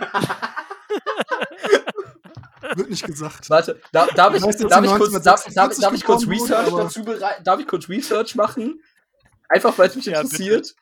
Ja, ich habe das auch. Victor Eugene, selbe Frage für Victor Eugene. Welche Haarfarbe? Das scheint ein wichtiger Punkt hier gewesen zu sein. Also ich habe ihn mir immer mit so fast grau werdenden dunklen Haaren vorgestellt, aber. Verdammt, also sie wird von Judy Winter gesprochen und die hat hellbraune. Okay. Von André Minninger erfunden. Christopher Franklin. Äh, äh, guck mal, die hat, die, sogar die, drei, die hat sogar bei die drei. Äh, oh, das wäre, ich glaube, das, das wäre auch richtig interessant gewesen, wenn bei der besten Folge jemand eine der die drei Fragen, also die Boah, drei. Aber das Ding ist, die drei Folgen, die drei Folgen, ich habe ein paar hier, weil ich damals wieder angefangen habe, die drei Fragezeichen zu hören und dann kommt man kann Peter Fragezeichen kaufen zu dem Zeitpunkt, also bin ich in die drei eingestellt. Naja, so hießen die im Jupiter Original. Jones. Ja, ja. Nee, The Free Investigators. Nee, ja, aber. Nein, nein, nein, ich meine ich mein die Namen Crenshaw und, und uh, Jupiter. Das, ja, das sind die Namen im englischen Original. Im englischen Original wurde Bob tatsächlich auch noch als Robert Andrews eingeführt. Im allerersten Buch, in der Erstauflage, heißt er noch Robert Andrews. Naja, Bob ist ja Kurzform von Robert, das ist ja Ja, ja, aber er wird. Bob kommt erst später. Bob kam, glaube ich, erst im, kam erst ab Band 2 oder 3 in die, äh, wurde er Bob genannt. Naja, ich sag mal, der, der Autor heißt Robert Arthur. Robert und ein Nachname, der mit A anfängt. Also das ist schon so ein bisschen. Äh, hm. Boah, ich wusste, ich wusste auch mal die Namen. Müsste ich nochmal nachhören, wenn ich, oder welche Bücher nachlesen. Ja, die, die Namen haben auch voll die entspannende Entstehungsgeschichte und da voll Gedanken drüber gemacht, warum die so heißen. Mhm. Ich nicht Ja, gut, dann mache ich, noch- ja, ich habe noch kurz wieder ein paar Fragen, um das ein Mhm. bisschen noch mal reinzubringen. Äh, ja, David, es wurde jetzt mehrfach darauf hingewiesen, dass die brünette Brittany nicht ohne Eugenie funktioniert, sie nur, sie nur ein Werkzeug ist. Und ja, das kann mit Umfrage mal ein bisschen versuchen, mir zu erklären, was sie da anders macht, was, dass sie. Ähm, also, also in Feuermond erfahren wir, dass Eugenie ihr zwar den Auftrag gegeben hat, aber die Umsetzung und mit welcher Intensität sie das schafft, das ist ihre Eigenleistung. Ähm, und ich finde halt in äh, Feuermond, da macht sie sehr viel eigenständiger, da gibt Eugenie ihren Auftrag, sie holt sich weitere Handlanger heran und wird so ein bisschen Unterhändler mehr oder weniger. Und am Ende versucht sie halt, sie schafft es halt wieder, die drei Fragezeichen, obwohl sie zuerst Nein sagen, von sich zu überzeugen durch ihr schauspielerisches Talent zum Beispiel, das sie, glaube ich, immer wieder nutzen könnte. Ähm, und sie versucht am Ende halt äh, selbst, und das finden sie auch erst relativ spät durch einen glücklichen Zufall raus, äh, dieses, dieses, dieses, diesen Schatz mehr oder weniger an sich zu reißen und wird somit eigentätig und schafft es selbst, Eugenie zu hintergehen, der davon überrascht ist. Also, sie hat durchaus ein kriminelles Genie und das finde ich, wird auch relativ stark gezeigt. Auch trotz Andeutungen wird- kommt das raus, ja. Okay. Ja. Die Frage andersrum eigentlich für mich ja quasi, Victor Eugenie ist der Strippenzieher. Was macht er an Eigenleistung, wenn er nur die Strippen zieht? Hat er, greift er auch aktiv ein? Wenn er aktiv eingreift, ist er eigentlich am schwächsten. Also wenn er in, was war das, Super Papagei, wenn er da anfängt, die Leute zu bedrohen, das, das, das passt nicht. Das ist auch ähm, out of character mit der späteren Version von ihm. Ähm, ich finde, es ist gerade gut, dass er sein Gehirn nutzt und quasi im Hintergrund plant. Und ähm, naja, dass, dass er halt äh, äh, klüger ist als die anderen. Er scheitert halt an den drei Detektiven, aber das äh, tun viele. Und ähm, ansonsten ist, also ich denke mal, wenn die ganzen Schurken untereinander irgendwie mal versuchen müssten, äh, sich gegenseitig in die Pfanne zu hauen, dann wäre er wahrscheinlich am Ende an der Spitze. Ja, klar, dass alle an, an den drei Detektiven scheitern, ist irgendwie die, die Prämisse des, der Hörspiele, Und der er ist Bücher. oft genug entkommen. Ah, okay. Ja, Louis, Skinny Norris Ja, auch, also keine große Leistung. Ja, Skinny Norris musste zurück ins Internat oder auf die Akademie oder was auch immer. Aber, äh, naja. Louis, ist es jetzt Hypnose oder nicht? Äh, Das musst du mir jetzt nochmal einmal ganz klar deutlich beantworten. Bob hat in der äh, Folge Die Stimme aus dem Nichts tatsächlich ein psychisches Problem oder jetzt ein, mit dem er, also ein Beziehungsproblem, dass er halt nicht auf seine Freundin eingehen kann und sowas. Und das wird halt in der äh, Sitzung thematisiert, um halt mit dem Unterbewusstsein von Bob zu sprechen, um zu, rauszukriegen, warum Bob diesen Knacks hat, äh, hypnotisiert sie ihn. Da wird aber kein, da werden aber keine, wie David sagt, irgendwelche Schlüsselworte eingepflanzt, sondern es ist einfach nur diese Hypnose. Und äh, dadurch, dass sie Bob halt wirklich geholfen hat, hat er halt diese Bindung mit Clarissa Franklin aufgebaut, woher dadurch er halt in den kommenden Folgen mit ihr ähm, da halt relativ empfindlich darauf reagiert. Und äh, sie halt nicht nur als die böse Person sehen kann, die äh, versucht hat, mit der aufgenommenen Stimme von der äh, toten Schwester äh, jemanden in den Wahnsinn zu treiben, sondern halt auch die Person gesehen hat, die ihm geholfen hat. Und er hat auch immer wieder versucht, ihr zu helfen und immer das Gute in ihr zu sehen, aber es halt am Ende nie, daraus, nie was draus wird. Weil sie halt dennoch immer dann wieder irgendwie mal versucht, jemanden zu erpressen oder irgendwelchen anderen Bullshit baut. Und sie auch selber halt Okay. in, in Rufmord zum Beispiel in der Klapse sitzt, aus, während der, weil halt aus den Geschehnissen aus Stimmen aus dem Nichts. Ja, okay, dann ist es auf jeden Fall Hypnose. Es sind keine Triggerwörter, aber es ist auf jeden Fall Hypnose. So viel, um es mal kurz einmal festgelegt zu haben. Äh, so, hm, ja. Nun, jetzt muss ich wieder als Judge entscheiden. Ja, es ist Skinny Norris. Wieso denn direkt? Warum denn nicht Doug Punkt. Perry? Warum denn nicht Doug Perry? Stimmt, den gibt's ja auch noch. Ah, Doug Perry taucht in ein oder zwei Folgen auf. Das Beste ist eine Kurzfolge, wo er versucht, selbst einer der drei Fragezeichen zu werden. Und sie, er, er kommt rein und sie schlagen ihm die Tür vor der Nase zu und sagen, du nicht. das ist grandios. Okay. Ich habe eine Entscheidung gefällt, glaube ich. Ja. Also, mh, Louis, bei dir hat mir ein bisschen gefehlt, so, was, was sie jetzt, was jetzt Clarissa Franklin genau gegen die drei Fragezeichen macht. Du hast gesagt, du hast, sie ist viel mit Bob, Bob steht auf sie oder hat sich durch Hypnose, ja, nein, irgendwie. Das ist jetzt ein bisschen. Äh, äh, sie verabreicht Bob übrigens ein Nervengift. Genau, sie manipuliert Bob. Ja, das habe ich verstanden. Aber es, geht auch, es geht auch viel darum, dass sie versuchen, ihr zu helfen. Aber wie, du hast mir nicht so genau beschrieben, wie, was sie jetzt genau dann als, als Gegenspielerin macht, außer Bob zu manipulieren. So, das war. Da haben die anderen mir mehr Beispiele gebracht, äh, fand ich. Äh, ja, bei mh, jetzt die Frage zwischen Brittany und Victor Eugene. Der eine ist die, der, Puppenspieler, die andere die Puppe. Aber die Puppe hat natürlich auch ja, die Annette Brünette. ja, sorry. Äh, mh, ja, das, das ist schon ein bisschen schwieriger. Äh, mhm. also was, da ist der Punkt, wie gesagt, es ging, also David hat mir ganz klar gesagt, Brittany kann auch eigenständig funktionieren, sie kann auch ohne Eugenie. Micha hat wiederum gesagt, Eugenie ist eigenständig gar nicht so gut, sondern Nein, nein, nein, ich habe nicht gesagt, er ist eigenständig nicht gut. Ich habe gesagt, er ist dann nicht gut, wenn er aktiv versucht, die Leute zu bedrohen, anstatt äh, im Hintergrund zu arbeiten.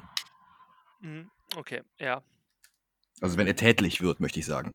Ja, ja. Ich hab's, ich hab's verstanden. Genau, es wurde auch angebracht, mh, dass er ein schlechtes Vorbild ist, zu sympathisch. Weiß ich jetzt nicht, ob da jetzt, äh, die wie die Leute darauf reagieren. Äh, sind vielleicht äh, ab. Gut, wahrscheinlich Brittany findet man vielleicht nicht so sympathisch, das stimmt. Das kann, aber am Ende war ich, das, das fand ich, ist vielleicht ja, es ist, ist das, das, vielleicht das, das Klischee, aber ich muss Victor Eugenie nehmen. Vollkommen okay. Mich hat das echt gut argumentiert. Danke. Also, Aber wirklich. du hast ja auch quasi meine Arbeit gemacht, indem du die Folge vorher ausgewählt hattest. das das Ja. stimmt. Mir war klar, dass ich damit vielleicht jemandem einen Punkt gebe. Ich habe auch überlegt, Eugenie zu nehmen, fand das aber Punkt A ein bisschen zu einfach und ich fand es relativ schwer, dann doch genug Argumente für Eugenie zu finden, Hm? ähm, weil, weil ich ihn halt nicht wirklich als einen klassischen. Er ist zwar ein Gegenspieler, aber ich finde, er ist kein richtiger Antagonist. Er ist Also ich hätte gerne mehr von ihm. Ich auch. Ich, äh, ich finde ihn ehrlich gesagt immer langweilig. Ja, es kommt darauf an, was man für Fälle halt mag. Ne? Du stehst halt eher auf ähm, Psychodinge. Atombunker und Hm. Psycho. Atombunker und Psychodinger. Atombunker und Psychosex. Bin hier anscheinend eher der Fan von den erwachseneren Geschichten von den drei Fragezeichen. Ja, ich halt nicht. Ich liebe, ich liebe, also ich, ich liebe sie halt alle. Also ich, ich, äh, außer Toteninsel ist tatsächlich eine Folge, die ich nicht mag. Das verstehe ich nicht, weil ich finde, in meinen Augen ist das halt die beste Serie, die Folge, die rausgekommen ist, bis heute. Bis Stand heute. eine, eine, einer meiner, Eventuell einer, meiner- auf einer meiner Lieblingsfolgen noch ist, ähm, ich glaube, sie heißt Spiel im Schatten oder so. Nee, heißt nicht. Ist auch eine Jubiläumsfolge. Ja, stimmt, du hast recht. Das ist äh, auch eine Jubiläumsfolge, wo es tatsächlich, äh, wo die mehr oder weniger an die Universität gehen.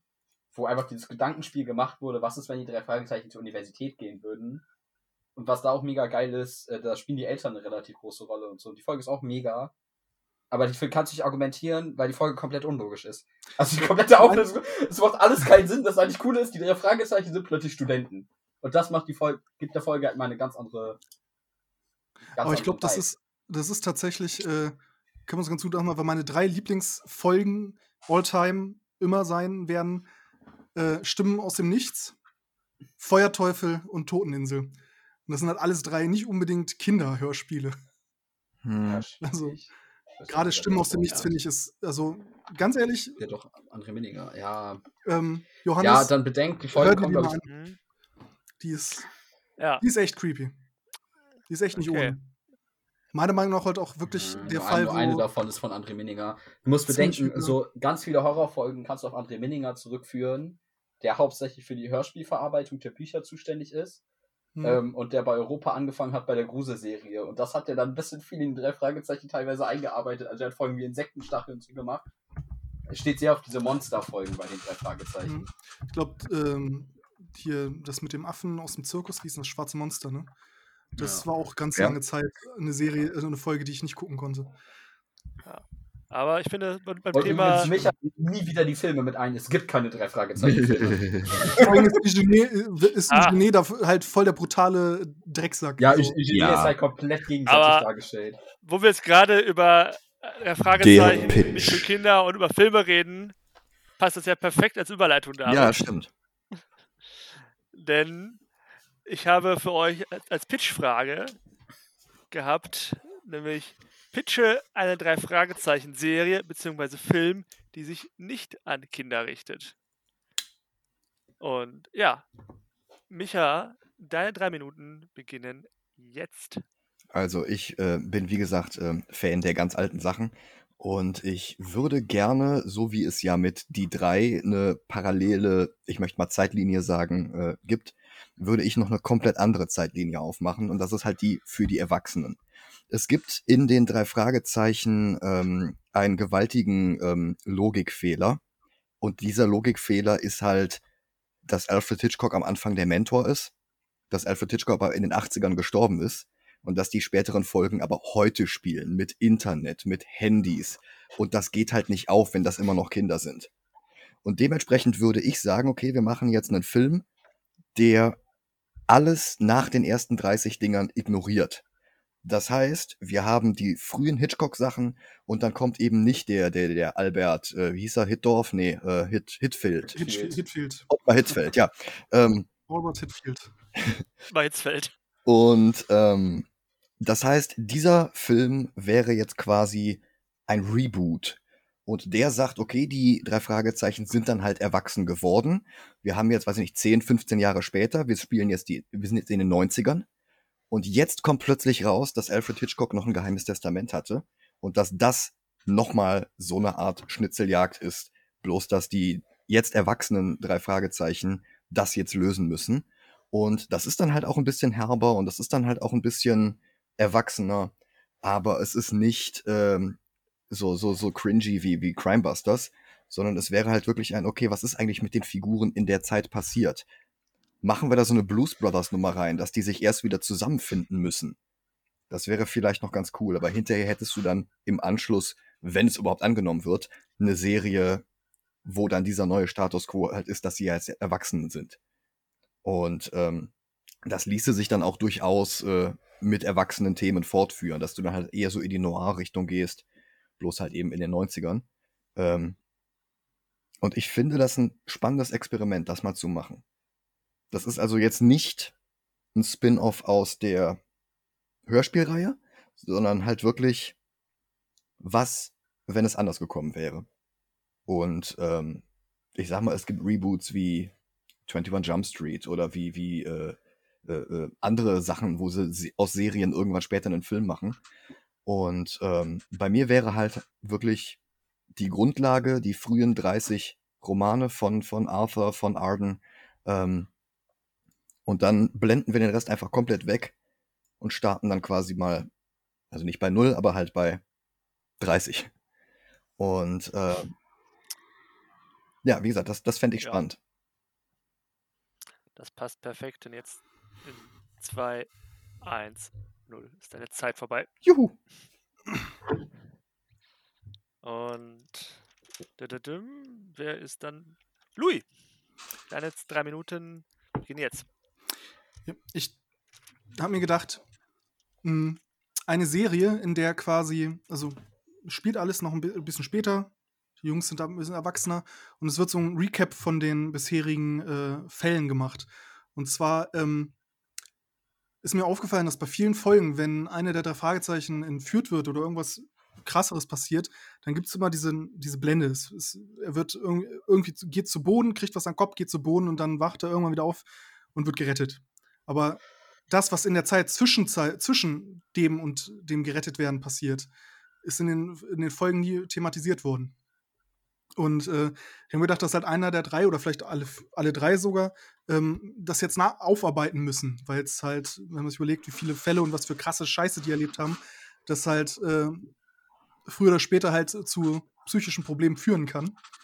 Ähm, wird quasi so ein bisschen in, in Erzählstimme von, von Bob ähm, rekapituliert, was ihm passiert ist, wenn er halt äh, sozusagen hinter den Kulissen, was man bei den Folgen nicht mitbekommt, halt die, äh, was, was die Führer mit ihm machen, was passiert, äh, als er irgendwo eingesperrt ist oder ne, also all der Kram, den wir nicht mitbekommen in den Büchern, in den Folgen. Und halt quasi, ob man das jetzt pro Folge macht oder vielleicht, ich, vielleicht auch äh, am besten so wie bei Sherlock Holmes, man macht drei Spielfilmlängenfolgen von jeder, von Justus, von Peter und Bob, die halt quasi ähm,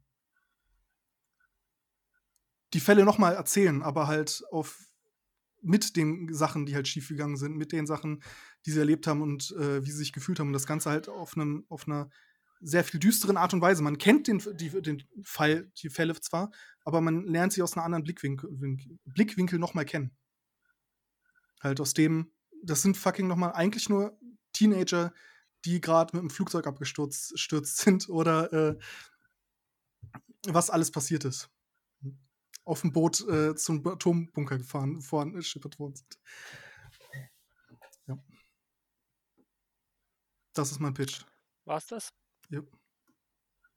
Okay. Dann die Uhr anhalten. Dann David, deine drei Minuten beginnen jetzt. Ähm, ich bin ein bisschen ähnlich gegangen. Also die Fragezeichen sind älter geworden, sind aber noch mehr oder weniger befreundet, aber dadurch, dass sie sich weiterentwickelt haben, an verschiedene Universitäten gehen, haben sich natürlich auch neue Freundeskreise entwickelt. Ähm, und mein Film, äh, mein, mein, ich habe eher überlegt, es wird so vielleicht Richtung Miniseries gehen, also so aller Damen Gambit, acht Folgen. Dann hat man eine abgeschlossene Geschichte, kann es aber theoretisch weiterführen.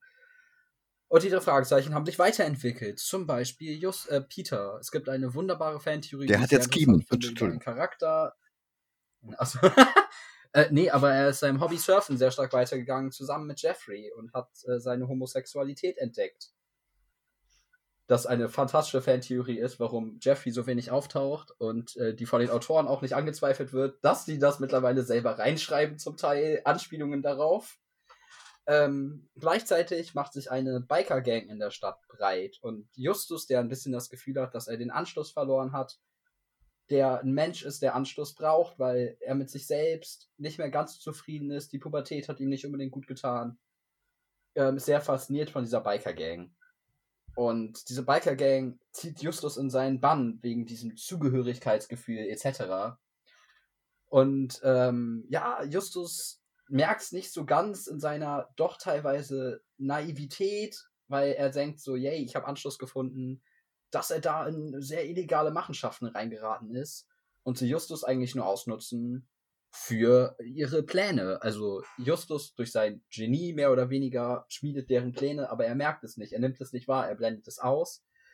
Und dann so ein bisschen die Moral ist, dass die drei wieder zusammenfinden, dass Peter sich outet. Also solche Themen werden angesprochen, die Jugendliche gerade jetzt in unserer heutigen Zeit für solche Themen immer wichtiger und relevant sind. Und so ein bisschen Aufklärung darüber passiert. Gleichzeitig eine unfassbare Kriminalgeschichte mit einem großen Showdown am Ende. Ähm, auftauchen können dort diverse der klassischen Charaktere, die da mitspielen. Ähm, nicht unbedingt Bösewichte, aber man kann die Freundin nochmal auftauchen lassen, gerade in der Story mit Peter. Man kann ähm, Antagonisten, man kann alte Kommissare auftauchen lassen. Ähm, und so ein bisschen dieses Wiederzusammenfinden der drei Fragezeichen schildern, die sich zwar auseinandergelebt haben, aber doch wieder aneinander hängen. Und gleichzeitig habe ich überlegt, es könnte eine Folge geben, in der man alte Fälle rekapituliert, so ein bisschen die Gedanken daran wieder rausholt. Aber es wäre dann so eine Folge, die quasi dazu dient, Justus seinen moralischen Kompass wieder so ein bisschen zu richten und Justus klarzumachen, wofür er mal eingestanden ist. Äh, genau, und da, darum geht es dann so ein bisschen. Also so in die Richtung Coming of Age. Das war meine Idee dahinter. Und äh, ganz Perfekt. wichtig finde ich, damit das ab 18 wird. Es gibt eine Sexszene und sie ist homosexuell. Und das wird sehr viele Menschen aufreiben Stopp. und das finde ich wundervoll. Deine Zeit ist bei homosexuell vorbei gewesen. Das ist voll okay, aber ich wollte den Satz. Johannes, vergiss alles, was nach dem Stopp gesprochen wird. Ich habe hab mit Freunden darüber geredet und sie, sie, meinten, sie meinten zu mir, David, du musst eine Sexszene einbringen. Ich so, okay. Okay, es war nicht verpflichtend für den Pitch. Ich möchte es nochmal sagen. Es Muss keine Sexszene sein, Nein, alles gut. aber okay. Ich wollte es einbringen. Grüße gehen raus an Caro. War klar. Wen auch sonst. Ja. ah, herrlich. ja, interessant, interessant. Dann eure 10 Minuten starten. Philipp, was Jetzt. ich. Oh, sorry. Philipp, was ich an deinem Pitch schwierig finde, auch wenn das von einem Erwachsenen erzählt wird, die Situationen, da bleiben sie immer noch Kinder und Jugendliche. Und warum sollte da Dinge passieren, die wir nicht wissen sollten bis jetzt, wenn sie nicht wirklich eine Relevanz hatten und wenn sie nicht anders handeln, weil sie halt immer noch in der Rolle von diesen Kindern und Jugendlichen sind, die in ihrem Handlungsraum ja nur auch nur so weit handeln können, wie es ihre Möglichkeiten zulassen. Und sie handeln dann ja nicht plötzlich Erwachsener. Und ich verstehe Darum- nicht, was daran dann für Erwachsene sein sollen. Es geht darum, dass ähm, die Folgen bisher halt für Kinder gedreht wurden und deswegen die wirklich, also die traumatischen Erlebnisse halt nicht thematisiert wurden. Ne? Und ähm, das, die Erinnerung oder der, die Gefühlswelt von Menschen das ist halt nach ein paar Jahren oder halt generell eine andere und die blicken auf, äh, darauf anders zurück, als sie es in dem Moment tun. Und darum geht's. Ja, aber, Das aber halt, ich, stelle stell, stell mir es jetzt schwierig vor, weil das kannst du halt dann tatsächlich irgendwie nur über die Erzählerstimme klar machen. Aber die restlichen Szenen wären dann ja immer noch der Handlungsspielraum der Kinder. Und ob da dann so krasse Sachen passieren würden, frage ich mich. Weil sonst würden die nicht. Ja, dann, dann man muss ja dann die Serie natürlich so schreiben, dass da krasse Dinge passieren. Ja, aber dann So. finde ich, wenn du dann wirklich Akt Fälle nimmst, die wirklich passiert sind, keine Ahnung, wenn da jemand in, in während einer Entführung, und Gott, wenn die oft entführt, ähm, Oder abstürzen mit Äh, Flugzeugen ab. Ja, genau, aber ähm, ich finde das schwierig, weil es ist nun mal schon so gewesen und in den Folgen hat es keine Rolle gespielt. Warum dann jetzt plötzlich in der Retro-Perspektive das Weil sich, damals halt zeigen? an, weil sich damals halt einfach keiner drum geschert hat. So. Das ist halt einfach, weil es keiner, weil Ich- keiner, ich ich verstehe weil sie es, weil sie es, nicht, weil sie es nicht. weil sie, weil sie halt nie, in erstens äh, nicht nach Hilfe gefragt haben damals, wenn man so sagen möchte, und ähm, sie ja nach außen hin okay wirkten und deswegen hat da einfach niemand eingegriffen, niemand einen, Kur- kurze Frage, mal gesagt, Bob, geht's dir gut oder so. Ich, ich muss kurz was Böses sagen. Wird Bob dann zum Chris Benoit, der durch diverse Schädel-Hirntrauma ein bisschen verrückt geworden ist?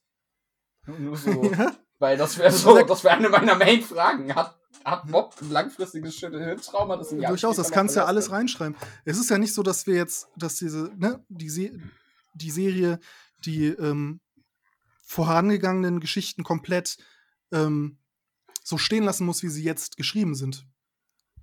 So. Ja, aber das finde ich schwierig, wenn du dann dazu referenzierst, weil in der Erinnerung und du spielst. Nein, sehr, sehr überhaupt nicht. Ich weiß, wo, ist, wo liegt denn das Problem? Weil ist, wir reden hier immer noch von einer fiktiven Serie, die jetzt einfach nur für Erwachsene ist.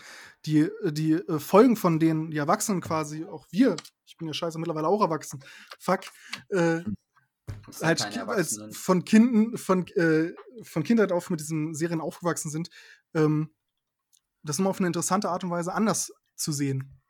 So, ne? Nicht, nicht durch, den, durch den Filter von einer Kinderserie, ähm, sondern durch den Filter von Scheiße, das ist halt, da ist halt, die sind halt gerade wirklich mitten in, in, in den Bergen abgestürzt, haben, dann, äh, haben nichts zu essen äh, und wissen nicht, wo sie sind. Und das halt nicht gepresst durch, ich bin, bin eine Kinderserie, sondern äh, Das heißt, das nacherzählt heißt, von du einem- willst, für du, willst, du, willst, du willst quasi die Folgen rebooten, weil in den Folgen ist es ja nie wild und die haben nie schwere Verletzungen und das finde Ja, ich so zum Teil, daran, aber wenn du das Ganze aus einer Retroperspektive betrachten möchtest. nein, finde ich Weil nicht. du überhaupt möchtest nicht. sehr viel von dem, was passiert ist, negieren. Nein, ich will nichts negieren. Ich will nur das Sachen dazu, also da weiter erzählen, wo äh, dadurch, dass der Filter der, der Kinderfolge aufgehört hat, weiter explizit zu werden, da einfach ansetzen und weiter äh, expliziter werden. Das löschen tue ich da nicht. So. Jetzt müsste mir Michas Pitch nochmal einfallen, verdammt. Ähm, quasi neue Zeitlinie. Die, Ach ja, neue Zeitlinie. Ja. Also quasi alternativ die 90er. Ich, mach, ich sag mal, ähm, ich nehme niemandem die, die, die, die Hörspiele und Romane weg, die seitdem erschienen sind. Nur das wäre halt eine Alternative eine- dazu. Ja, genau. Ähm, damit habe ich ein akutes Problem. Das Problem, Okay. was ich auch bei meinem Pitch hatte, das gibt's schon. Es gibt eine wundervolle Graphic Novel, Rocky Beach, äh, ist ab 16, ist Ende letzten Jahres entschieden, eine schwarz-weiß Comic Noir Graphic Novel, die genau deins aufgreift. Das war mein Problem. Bei meinem Pitch, dass ich versucht habe, weswegen ich mich nochmal abgesprochen habe mit jemandem, der die gelesen hat, die exakt das ähnlich macht. Zwar nicht ganz so wie du, ähm, aber die halt tatsächlich da ansetzt. Ähm, zwar modern, nicht so wie du, dass du sagst, du setzt dann irgendwie in dem und dem Jahrzehnt an. Das wäre so dein, dein, dein. Das Problem ist, wenn du es heute spielen lässt, dann sind sie zu alt. Weil dann sind sie 50. 60. Achso, ja, okay. Äh, und das Problem, was ich damit tatsächlich auch habe, die drei Fragezeichen leben davon, dass sie ja nicht wirklich altern. Das macht die drei Fragezeichen aus und es sollte auch so bleiben. Und ich habe den Begriff dafür vergessen, aber es gibt einen Begriff dafür für diese Hörspielreihen und so oder allgemein diese Filmreihen, wo die Charaktere nicht altern, aber in der Zeit trotzdem voranreisen. Ja, so Das Simpsons. Ist ein, das ist ein Genre. Mehr oder weniger ja schon. Und ähm, das macht das ja auch so ein bisschen aus. Und ich meine, ich glaube, würden heute neue drei Fragezeichen-Folgen erscheinen, könnten wir das ja auch nicht ernst nehmen, äh, wenn die dann äh, jetzt ganz großes Beispiel eine Wählscheibe hätten oder sonst was, ne? Also ich finde das, ich finde das schon richtig, dass sie da vorangegangen sind für die Hörspielreihe, Gerade Aber für die, Leu- für die Neueinsteiger. Für die Neueinsteiger zum Beispiel, genau. Es gibt ja die bei Leute, den, die bei, nicht wissen, was eine Wählscheibe ist. es gibt bei den Donald Duck Comics gibt's zum Beispiel äh, zwei verschiedene Philosophien. Es gibt einmal diese Philosophie des, okay, das spielt jetzt alles heute. Die haben jetzt alle Handys und äh, Donald Duck hat jetzt TikTok. Und äh, also Oh Gott. oh, ohne Scheiß, das war Oh jetzt noch nicht Gott. ein Mickey Mouse Heft. Äh, oh Gott. ähm, Boah, haben die wir bei, andere- bei den drei Fragezeichen die TikTok-Lawine? die E-Mail-Lawine gab's ja schon. Die E-Mail-Lawine wurde eingeführt in Folge 104. Das. Ja, genau.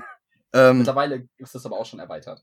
Worauf ich aber hinaus will, ist, dass ähm, Dagobert jetzt trotzdem damals beim, beim Goldrausch am Klondike äh, unterwegs war. Das heißt, der wäre jetzt einfach mal 200 Jahre alt. Ja, Und bei drei Fragezeichen ist das ja aber genauso, aber ähm, mich stört das nicht in der Logik. Also Naja, ich find, bei den drei Fragezeichen ist es de facto keine Logiklücke, sondern, entschuldige, ein Stilmittel. Ja, aber ich, mich, mich stört halt, dass, dass er mit Britney ins Kino geht und einen Hitchcock-Film guckt, weil Hitchcock damals sein Mentor war. Und das, Ja, das, das- das, das ist halt wirklich so ein, so ein Aber wir, ganz ehrlich, wir sind alle Fans von Neuaufführungen im Kino und wir würden alle ins Kino gehen, wenn die uns jetzt sagen, so, ja, äh, wir haben eine 4K-Version von Vertigo. Dann würden wir da auch reingehen. Vielleicht war es sowas, weißt du? Ja, aber das, noch das ist ja was anderes. Aber ich würde Ich zum Beispiel nicht. Vögel in Farbe sehen wollen oder Psycho in Farbe. Das hat Gus Van Sant von, fun- ver- versucht und das hat nicht funktioniert. Nee, das stimmt. Also- aber so, aber ich, vielleicht auch einfach, ich meine, sie hat ja Vorwissen, also jetzt mal Britney, sie hat ja Vorwissen über, über Justus und weiß ja, dass, dass er ein Hitchcock-Fan ist. Das wird in drei Fahrzeugen öfters erwähnt, dass sie. Hitchcock kommt tatsächlich in den aktuellen Folgen immer wieder vor und sie outen sich immer wieder als große Hitchcock-Fans. Was ich eine sehr, sehr schöne Fortführung finde, weil die Rechte nun mal nicht mehr da sind und wie willst du es sonst lösen? Ne? Ja, Dafür kann, dann, dann- kann auch keine der Autoren was. aber in unserem hypothetischen Fall hätten wir halt einfach die Rechte. Ja, okay, das stimmt. Wie gesagt, ey, ja, ist schwer gegen dein zu argumentieren, das ist halt sehr ähnlich zu meinem, finde ich. Also ich finde Ich finde auch, die sind sich massivst ähnlich, ja. Das ist auch das sehr- stimmt Also wir können einfach zusammentun und zwei Sachen, die, Ja. äh, die, die völlig. Und, äh, hol äh, dir den Comic. Das, Ja, das, das muss ich der? Welcher ist denn das? Weil der heißt äh, Rocky Beach, a Graphic Novel. Ist von zwei Deutschen, weil ich ja noch nur noch von. Deutschen gemacht. Ist ab Ja, versucht 16. mal, versucht doch mal kurz eure Unique Selling Points rauszuhauen. So von wegen, was macht eures denn anders vielleicht? Oder wo, setzt ihr ein bisschen anderen Schwerpunkt? Wie gesagt, mein Schwerpunkt ist einfach ähm, die Neugier auch von, von uns Zuschauern und Hörern zu dem, wenn es halt darum geht, was oder was ist passiert in den quasi ausgelassenen Lücken in diesen Abenteuern. Wenn man halt, wenn es halt ganz einfach mal äh, ernster betrachtet wird und äh, halt auch, ähm, was es mit den drei Fragezeichen quasi irgendwo gemach, äh, gemacht hat, dass sie halt diese Dinge erlebt haben, weil es wird halt immer, es wird immer alles weggelacht in den Kinderserien, aber halt so nochmal Flugzeugabsturz oder eine Entführung von Mafiosis oder äh, von halt Leuten, die wirklich Leute umnieten würden, ist halt nichts, was äh, ein Kind einfach wegstecken soll, steckt, wenn es nicht in dieser Kinderserie wäre. Ne? Okay, ja, lass mal die anderen kurz machen. Ähm, Ähm, mein Selling Point ist, dass es ein, ein Back to the Roots ist. Obwohl sich die Charaktere selbst seitdem weiterentwickelt haben. Und für die wäre es ebenfalls ein Back to the Roots. Also ich könnte mir das schon ganz gut vorstellen, dass jetzt äh, Justus und, und, und Bob und, und Peter sich so weit auseinanderentwickelt haben, dass sie selber so eine Art persönliche Krise haben. Und dass es denen auch vielleicht ganz gut tut, nochmal zurück in diese Hitchcock-Ära zu kommen. In dieses, okay, wir ähm, müssen jetzt für diesen berühmten Regisseur ähm, ein, ein Fall lösen. Quasi posthum. Und ähm, ähm, dabei kann man halt sehr schön ausarbeiten, was hat sich seitdem bei den dreien geändert? Wie hat sich die Welt verändert?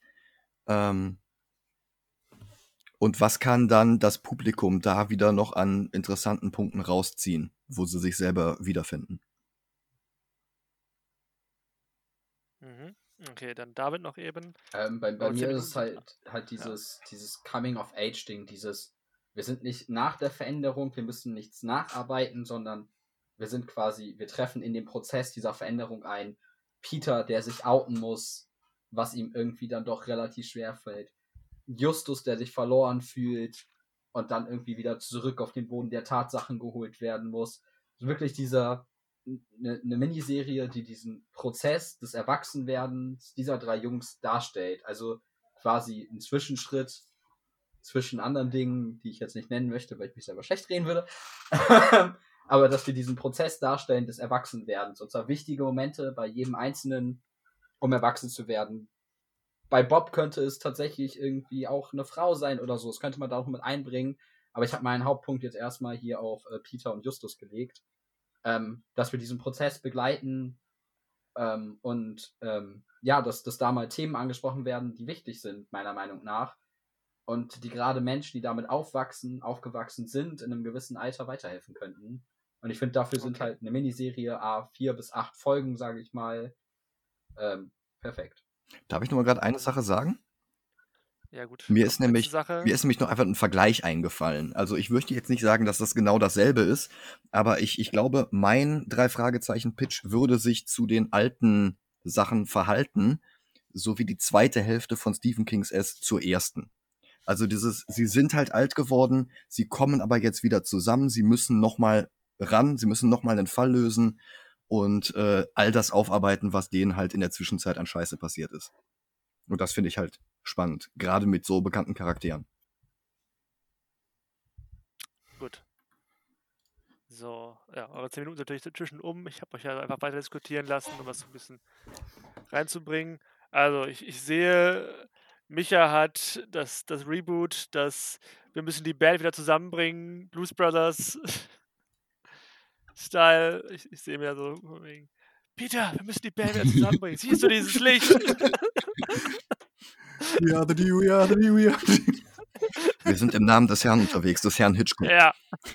Wir sind im Namen von Herrn Hitchcock unterwegs. Das ist eine schöne Vorstellung. Auf jeden Fall, ja. Dann haben wir. Scheiße, jetzt will ich die Louis- drei Fragezeichen das Musical haben.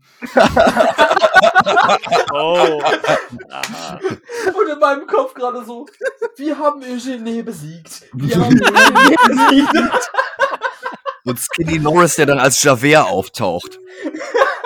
Ja, At I'm Oh, skinny. herrlich, herrlich, herrlich. Tante Mathilda, die in reinster Sopranenstimme über den äh, Schrottplatz singt. Kirschkuchen, frischer Kirschkuchen. Schön. Ich, ich, ich bin nicht aus dem Konzept gekommen.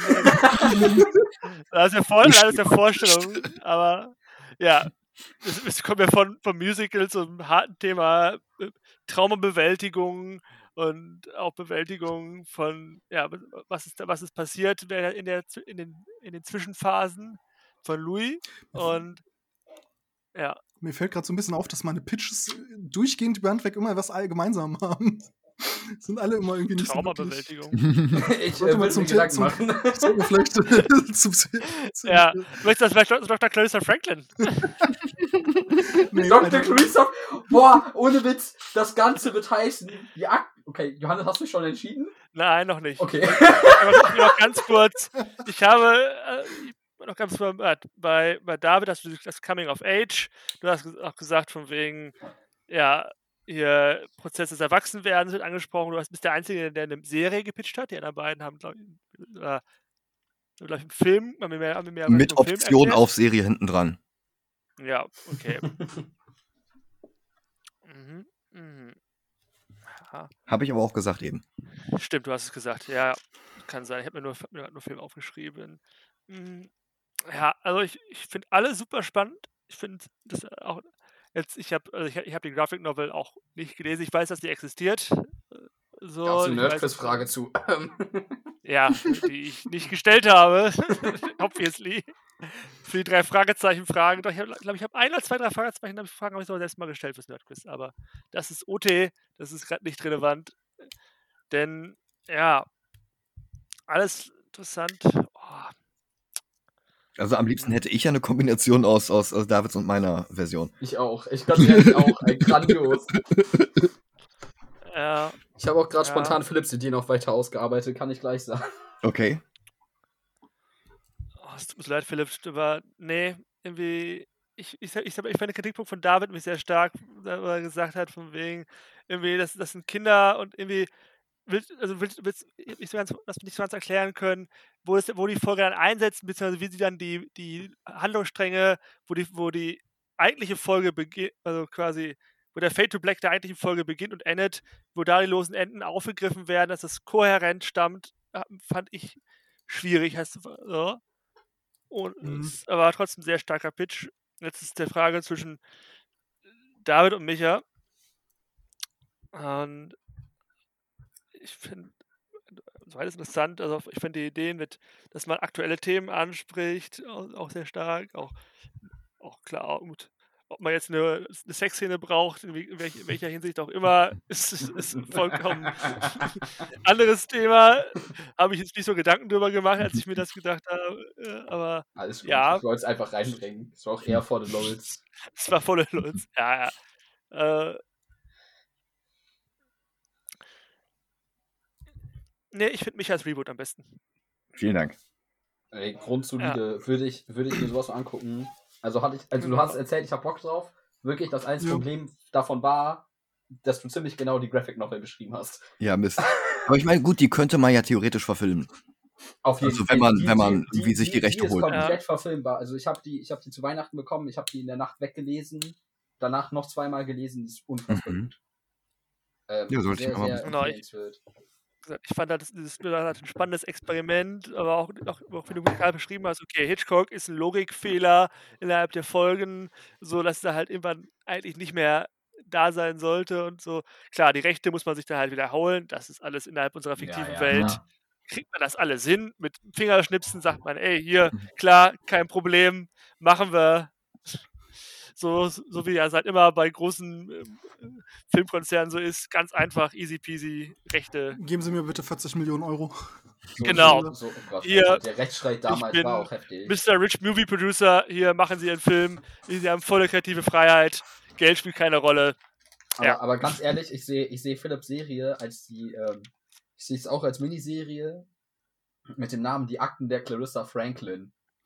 Ja, Wie sie, als, als ähm. The theoretische Szenarien aufgestellt hat, wie die drei Fragezeichen sich aufgrund ihrer Traumata hätten weiterentwickeln können. Und das finde ich grandios. Das will ich mir auch sowas von angucken. So, es gibt, es gibt äh, eine ähm, Short Story. Es gibt ja immer mal wieder diese drei Fragezeichen Short Stories, die auch als Hörspiele erscheinen. Ähm, da gibt es tatsächlich ein sehr, sehr interessantes Gedankenspiel aller täglich grüßt das Murmeltier. Ähm, wo es darum geht, dass Peter, ich weiß gerade nicht mehr in welcher Folge, in einem Kofferraum eingesperrt ist, weil er ausgenockt wurde. Und ständig diese, diese, dieser Bulldozer durch das. Und durch ständig die- ein Bulldozer Zentrale versucht, die. Zentrale zu zerstören und Peter einfach immer wieder drauf geht und wieder Ja. von vorne anfängt. Sehr, sehr gute Folge. Hört gerne. Voll wie schön, wie er immer auf Justus trifft und der immer wieder den, den Schlaumann Ja. rausgibt und irgendwann Peter das selbst Also, so. Ja, ja, ich weiß, das ist. Da, da, da, da. Ja. Sehr, sehr schöne Folge. Ja, Philipp, es tut mir leid, du bist nicht im Finale dabei. Ich habe keine Rose für dich. Aber ich hoffe, du bist trotzdem, wei hörst trotzdem weiter hier zu und gibst Feedback. So, ja, das Finale Ich kommt nämlich nicht, jetzt. immer noch nicht verstehen, dass Clarissa Was? Franklin verloren hat.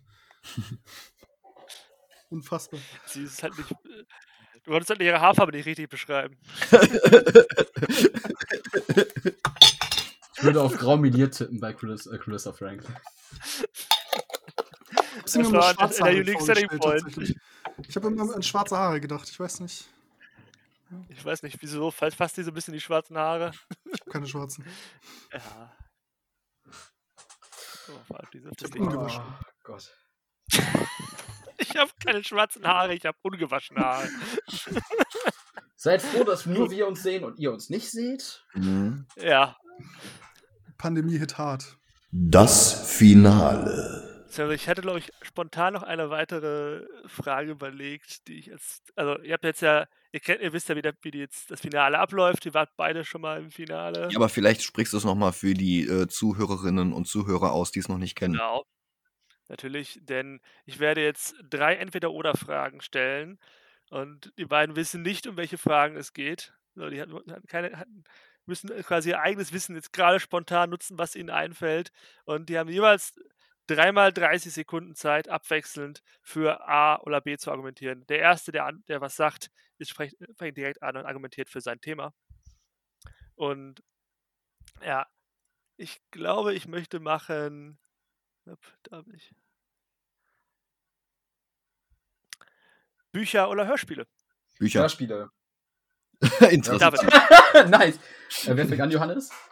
David. Okay, ähm, ganz klar die Hörspiele. Ähm, aufgrund dessen, dass ich mit denen aufgewachsen bin ähm, und für mich diese drei Charaktere so stark mit den drei Hauptsprechern verbunden sind. Ähm, und ich habe zwar zum Teil auch die Bücher gelesen, ähm, aber es ist nie dieses, dieses Gefühl bei mir aufgekommen, was ähm, ganz klar, ich denke mal, mich ist es ähnlich, äh, ein sehr äh, subjektives Gefühl ist, äh, weil es kommt, glaube ich, darauf an, womit man zuerst in Kontakt gekommen ist. Äh, und aufgrund der Sprecher und der Soundleistung dahinter und der Umsetzung ähm, bin ich definitiv. Und Micha. Die Sprecher sind großartig und äh, mein erster Kontakt war tatsächlich auch die Hörspiele, aber die Hörspiele haben ein massives Problem, die sind gekürzt.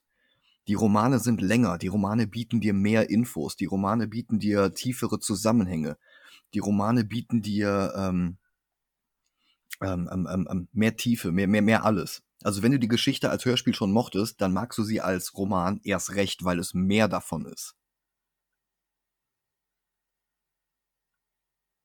Und David. Ähm, ja, sie sind gekürzt, aber was ich daran so stark finde, ist, die werden äh, zumindest mittlerweile, also die aktuellen Sachen seit Gott schon über 100 Folgen, ähm, alle von André Minninger gekürzt, der immer im direkten Austausch mit den Autoren ist.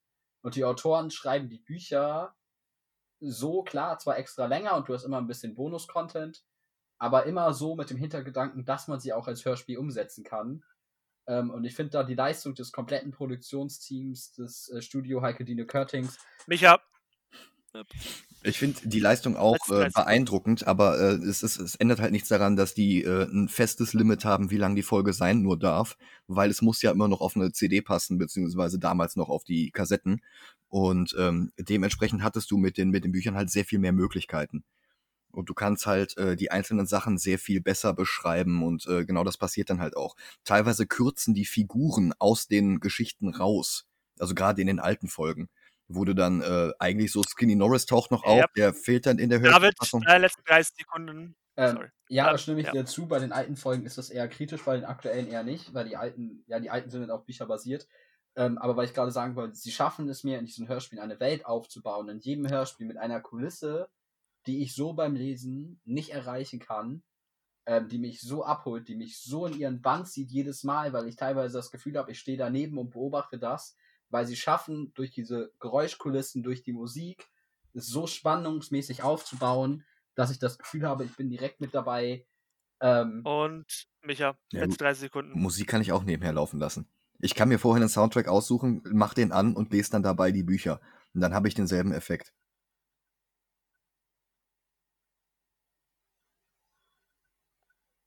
Okay. Also mehr du Zeit- Noch 15 Ich, ich glaube, das, das, das. Ich würde mich jetzt nur noch wiederholen. Okay. Gut. Ja. Interessant. Ich wusste, dass, wenn ich mit, wenn Micha gegen mich antritt, dass ich da mit Bücher versus Hörspiele ankommen kann. Louis, du hättest auch für die Hörspiele argumentiert? Auf jeden Fall. ich hätte für beides argumentieren können, aber ich bin halt mit den Hörspielen aufgewachsen. Und das ist so ein Teil meiner Kindheit. So, das ist halt bei mir so prägnant. Also ich lese halt auch Mhm. ein paar, ne, vor allem gerade diese Bücher finde ich geil. Ich weiß nicht, ob ihr die schon mal gesehen habt. Das sind halt drei Fragezeichen-Fälle halt in super kleinem handlichen Format, ne? Mhm. Ja, Also das ist halt wirklich Taschenbuch. Ich und das hatte mal, ich glaube halt ich, so so ein, so geil. ein, war das Rotfuchs oder sowas? Auf jeden Fall auch so ein, so ein kleines Taschenbuch. Aber das war weiß. Das ist von Kosmos und das ist halt wirklich äh, das Grab der. Inka-Mumie. Das ist halt wirklich die, der komplette Fall vom Grabmal der Inka-Mumie für 4 Mhm. Euro. Oh, ne? das ist cool. Und Ja. halt super klein, kriegst du überall rein. Willst du mal wissen, was ich gerade lese? Moment. Also, Ich, lese das ich möchte kurz sagen, ne, also äh, Micha ist jetzt aufgestanden und holt äh, ein Buch. Und ich möchte jetzt mal wissen, ob dir das. Bild bekannt vorkommt. Ob wir es erkennen können auch. Das, Das ist Alfred Hitchcock. Hitchcock. Ja, es ist, äh, Das ist das Klassische, was auch immer äh, auf den Hörspielen war, von in, in diesem Genau. Weiß-Emblem. genau, dieses Bild ist das. Also, Das ist Äh, halt das. oh das Gott, jetzt wäre mir jetzt der Name der, der, der, der früheren Coverzeichnerin. Aiga Rasch. Ja, grandiose Künstlerin. Ich habe Ja. hab halt bei meinen noch zu Hause. Aber ich finde die hab neuen halt, auch schön. Also die neuen schaffen es, finde ich, sehr gut, den Stil zu imitieren. Das stimmt. Ich habe halt noch ein paar der ganz alten Bücher und die sind halt, die haben schon irgendwie ein bisschen mehr Stil. Ja. Ich Okay, Ja, hab auch ja. nach dieser Folge habe ich auch auf jeden Fall Lust, mir die ganzen Bücher nochmal alle zu besorgen, die ich früher als Kind hatte. das freut mich, dass diese Folge Lust Irgendwo macht. Die Folge macht mir auch sehr viel Lust, auf vielleicht auch mal drei Fragezeichen anzufangen.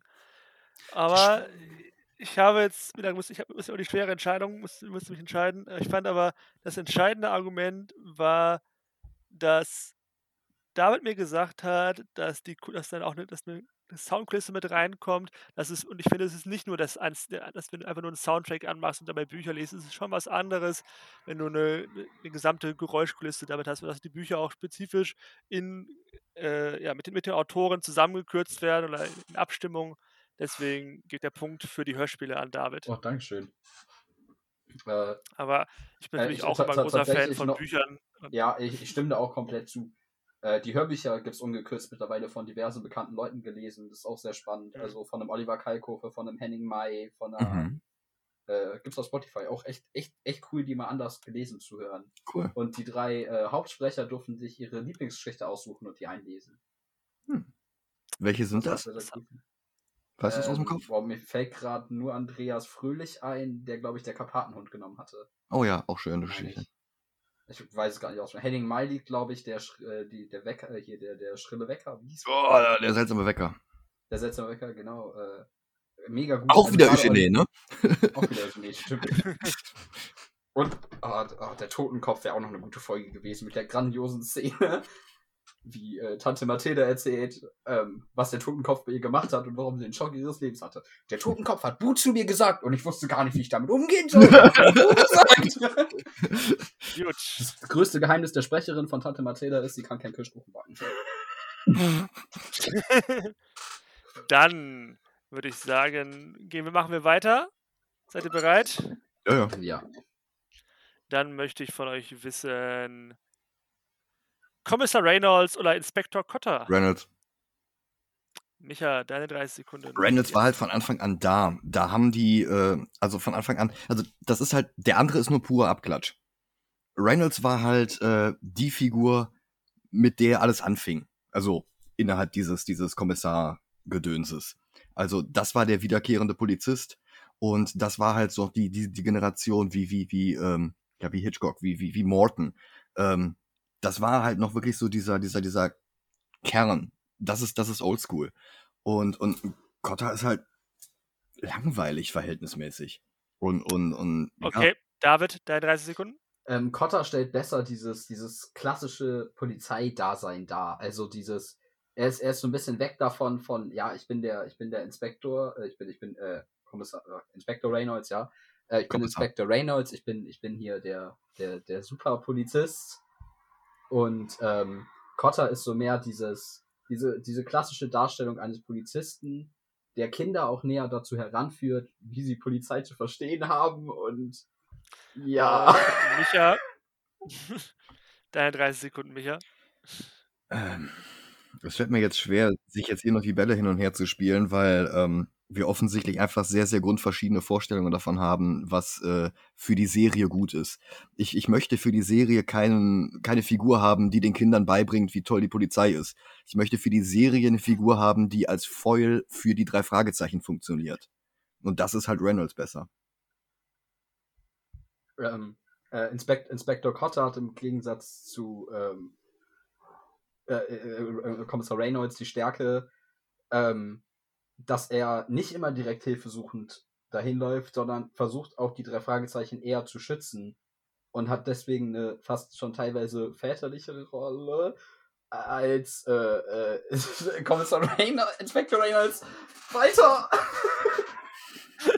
Okay, Micha, deine letzten 30 Sekunden. Innerhalb der äh, äh, Logik der Geschichten braucht er die Kinder aber nicht zu beschützen, weil die Kinder das halt schon sehr gut hinkriegen. Das ist halt so wie ein Commissioner Gordon, der versucht, Batman zu beschützen. Das ist halt nicht mehr nötig.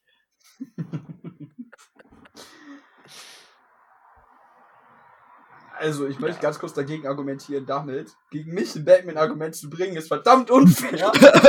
das sehe ich absolut nicht ein und ich möchte allein deswegen, weil hier unfaire Mittel Batman benutzt werden, das kommt von Gott weil mir partout keine Argumente mehr einfallen. schön, schön. ja. ja, ey. Äh, ich muss ganz klar sagen, ich musste zwar kurz nachdenken, aber Inspector Reynolds ist auf jeden Fall der Stärkere. Also der alleine, dass er später nochmal auftaucht mit einem mega coolen Fall, bei den mit den drei Fragezeichen zusammenarbeitet und so. Er ist, er ist mega die coole Socke. Kotter ist Gut, du argumentierst ja, gegen dich und ja, damit ist es, glaube ich, relativ eindeutig. Micha hat den Punkt. Ja, ey, nee, ey, ganz ehrlich, ich muss. Trotz des unfairen Batman-Arguments.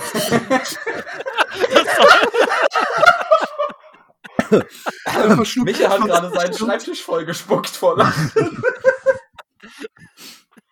oh, grandios, grandios. Oh Gott. Ja. Oh nee, ey, Ray Reynolds ist voll super Inspector. Cotter ist einfach nur einfach nur eine Schablone gefühlt. Mhm. Nee, finde ich nicht eigentlich. Ja, er entwickelt sich zwar auch, aber niemals dieses, was Reynolds hatte. Und Reynolds ist definitiv der coolere Daddy als Cotter. Cotter ist nie der Daddy gewesen. Cotter äh, ist mehr, also mehr so auf Augenhöhe, finde ich irgendwie. Ja, voll Wo Reynolds halt mehr so der, der, ja. Das, das fehlt übrigens in den aktuellen Folgen, äh, fehlt diese coole zweite Karte, die sie immer vorgelegt haben, dass sie offizielle ja. Junior-Mitarbeiter der Polizei sind. die, fand ich, die fand ich immer super albern. Also. ja, aber es macht schon so. Sinn. Also es ist voll okay. Die haben damit halt diese Legitimation, Dinge zu tun, die sie sonst nicht dürften. Also es macht schon Sinn und ja. damit hast du es einfach weg erklärt und es wird nicht hinterfragt, weil warum sollen wir es hinterfragen? Die sind wieder Mitarbeiter der Polizei. Ja. Äh, genau. Diese Legitimation hatte Batman übrigens auch mal. So wie Batman 66, der ist tatsächlich noch offiziell für die Polizei tätig. Ja, auch Junior-Mitarbeiter? Batman ist ja, Junior nicht, das ist Robin. ich stelle mir gerade vor, wie Batman und Robin ihre Karte vorzeigen. Erster Superheld, Bruce Wayne, aka Batman. Für Batman und Robin, wir Robin. übernehmen jeden Fall. Ja, solange die Bad-Credit-Card nicht wiederkommt. Warum haben Sie denn da äh, Fledermäuse in die Ecke reingemalt? Zweifeln Sie etwa an Ihren Fähigkeiten? das geht nicht auf, das ist egal. ja. Micha, du hört man, wie bist du gerade ein bisschen abgehackt? Oh, Entschuldigung, vielleicht. Ähm, bei mir ist? Nee. Hm. Ja, dein Internet scheint gerade ein bisschen. Ja, warte mal kurz einen Moment. Ja, die haben manchmal so nach Mitternacht bei Unity Media irgendwelche komischen Technik-Aussetzer, weil die dann wieder an den Leitungen arbeiten. Nicht? Oh Gott. Ja. ja kenn ich, kenn ich. Übrigens nochmal, das ist übrigens das einzige andere Buch, was ich momentan von den drei Fragezeichen zu Hause habe. Ja, Symphonie der Angst. Ah, das ja, hat ja so, so einen coolen vor den Orgeln, so einen coolen durchsichtiges Plastik, uh. wo die Farben drauf sind. Uh. Ja, dann die alles entscheidende Frage. Ich finde, sie passt sehr gut zu unseren beiden Detektiven. Hm. Denn ich möchte von euch wissen, Peter oder Bob? Bob. Okay, David. Ähm, Bob hat gefühlt mehr Charaktertiefe.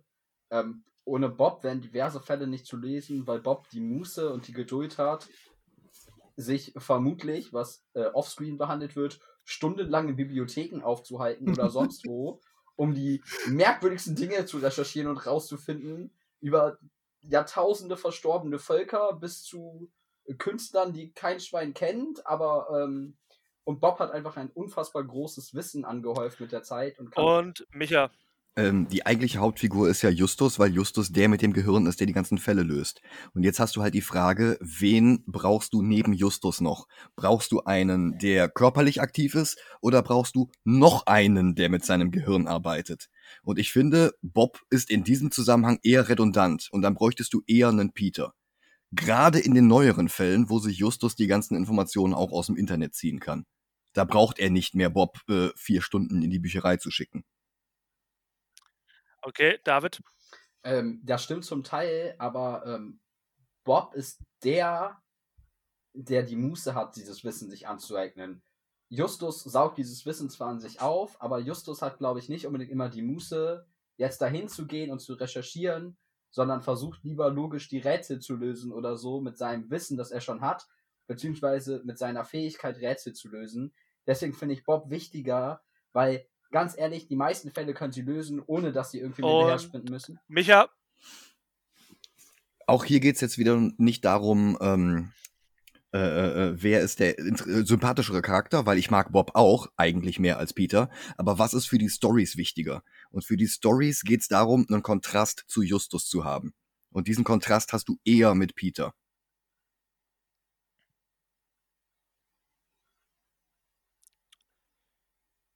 gut.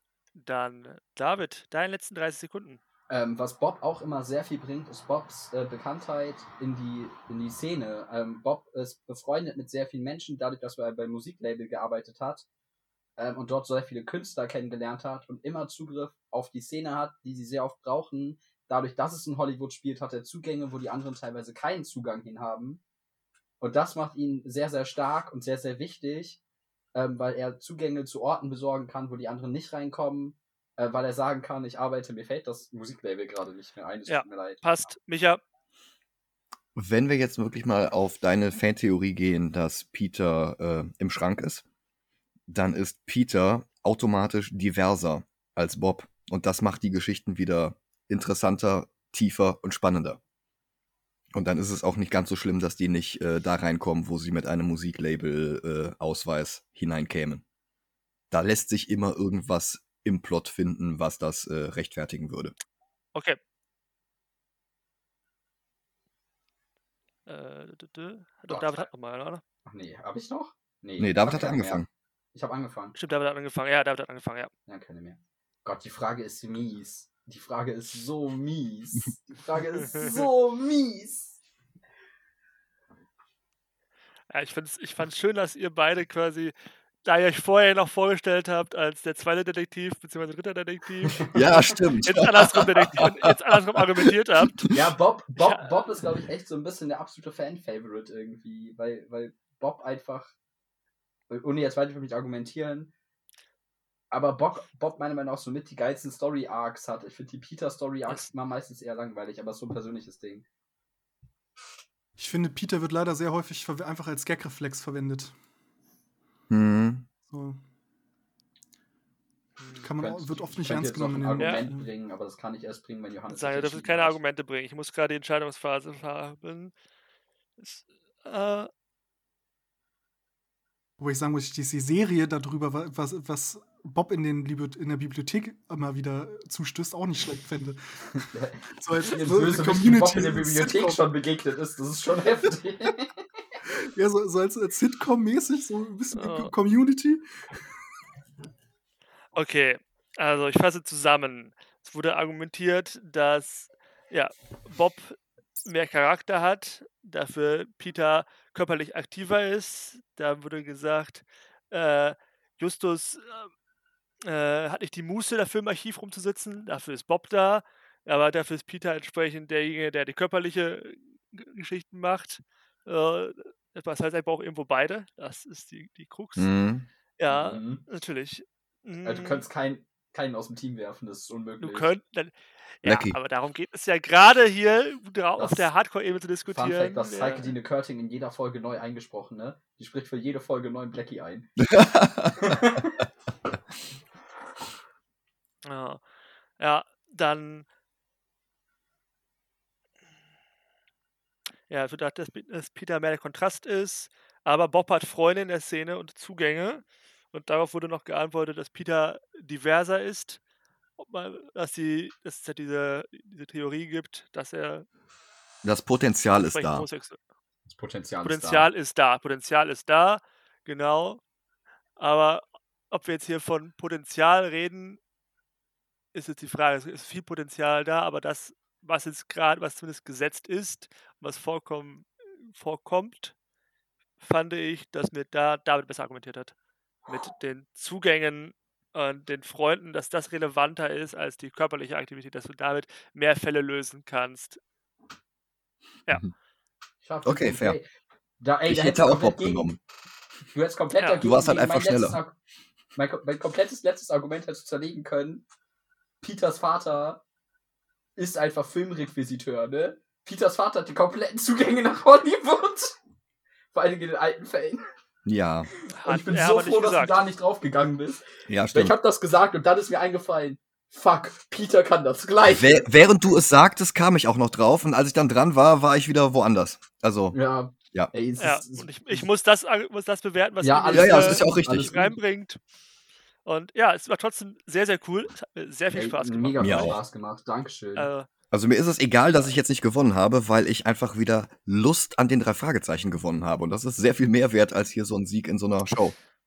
Aber trotzdem natürlich Ja. Glückwunsch, David. Dankeschön. genau. Ey, Glückwunsch, Ey, David. ihr habt auch grandios argumentiert, ihr hattet mega coole Sachen.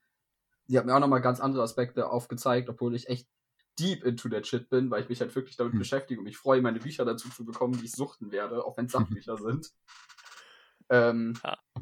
ja, genau. Äh, danke an alle, die dran geblieben sind. Äh, ich hoffe, ihr hattet Genau. Spaß. Äh, gebt uns das ist, immer glaube ich, die Feedback längste Folge. auf Social Ja, Media. zwei Stunden haben wir geknackt jetzt. Ja, wir Ja. sind halt auch krasse Nerds. und das ist ein Thema, über das kann man super geil abnörden, finde ich. Ja. Ja. Nächstes Mal dann TKKG nicht. Fünf Ich Freunde.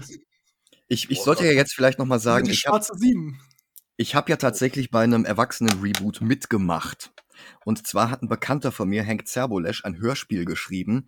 Das ist eine Fortsetzung von diesen ganzen Kinderreihen. Das ist eine Fortsetzung von TKKG, das ist eine Fortsetzung von den drei Fragezeichen, das ist eine Fortsetzung von, ich weiß nicht, waren noch zwei, drei Franchises alle damit reingeschmissen. Ferienbande. Ich, ich weiß es nicht mehr. Es war alles hochgradig inoffiziell und äh, ähm, es ist halt auch nicht, nicht wirklich ähm, ähm, zu Geld gemacht worden. Wir haben das mal so aus Spaß auf einer Bühne aufgeführt mit verteilten Rollen. Ich war halt quasi die erwachsene Version von Klößchen nice. No. und Heißt das hat nicht auch mehr Klößchen riesen in Spaß aktuellen gemacht. Folgen? Habt ihr es mitbekommen? Ich habe keine Bitte? Ahnung von TKKG. Ich habe Ähm, mich hab- da seit Ich würde aber sagen-. Ja, alles gut. Wir, wir hören jetzt auf. jetzt hier, Danke wir hören fürs jetzt hier Zuhören. auf. Danke fürs Ja. Zuhören. Ähm, ähm, ey, Ja. Feedback auf Social Media, bitte, bitte. Wir sind auf Twitter, äh, Genau. bald wahrscheinlich auch auf Instagram, Facebook. Gebt uns Feedback. Schreibt uns doch mal, was eure, was für euch die beste drei Fragezeichen Folge ist, wen ihr als ersten Gegenspieler gesehen hättet und ja, wer vielleicht für euch besser argumentiert hat. Gerne, gerne in die Kommentare schreiben. Und wer besser ist, Bob oder Peter? genau. Wichtige Frage.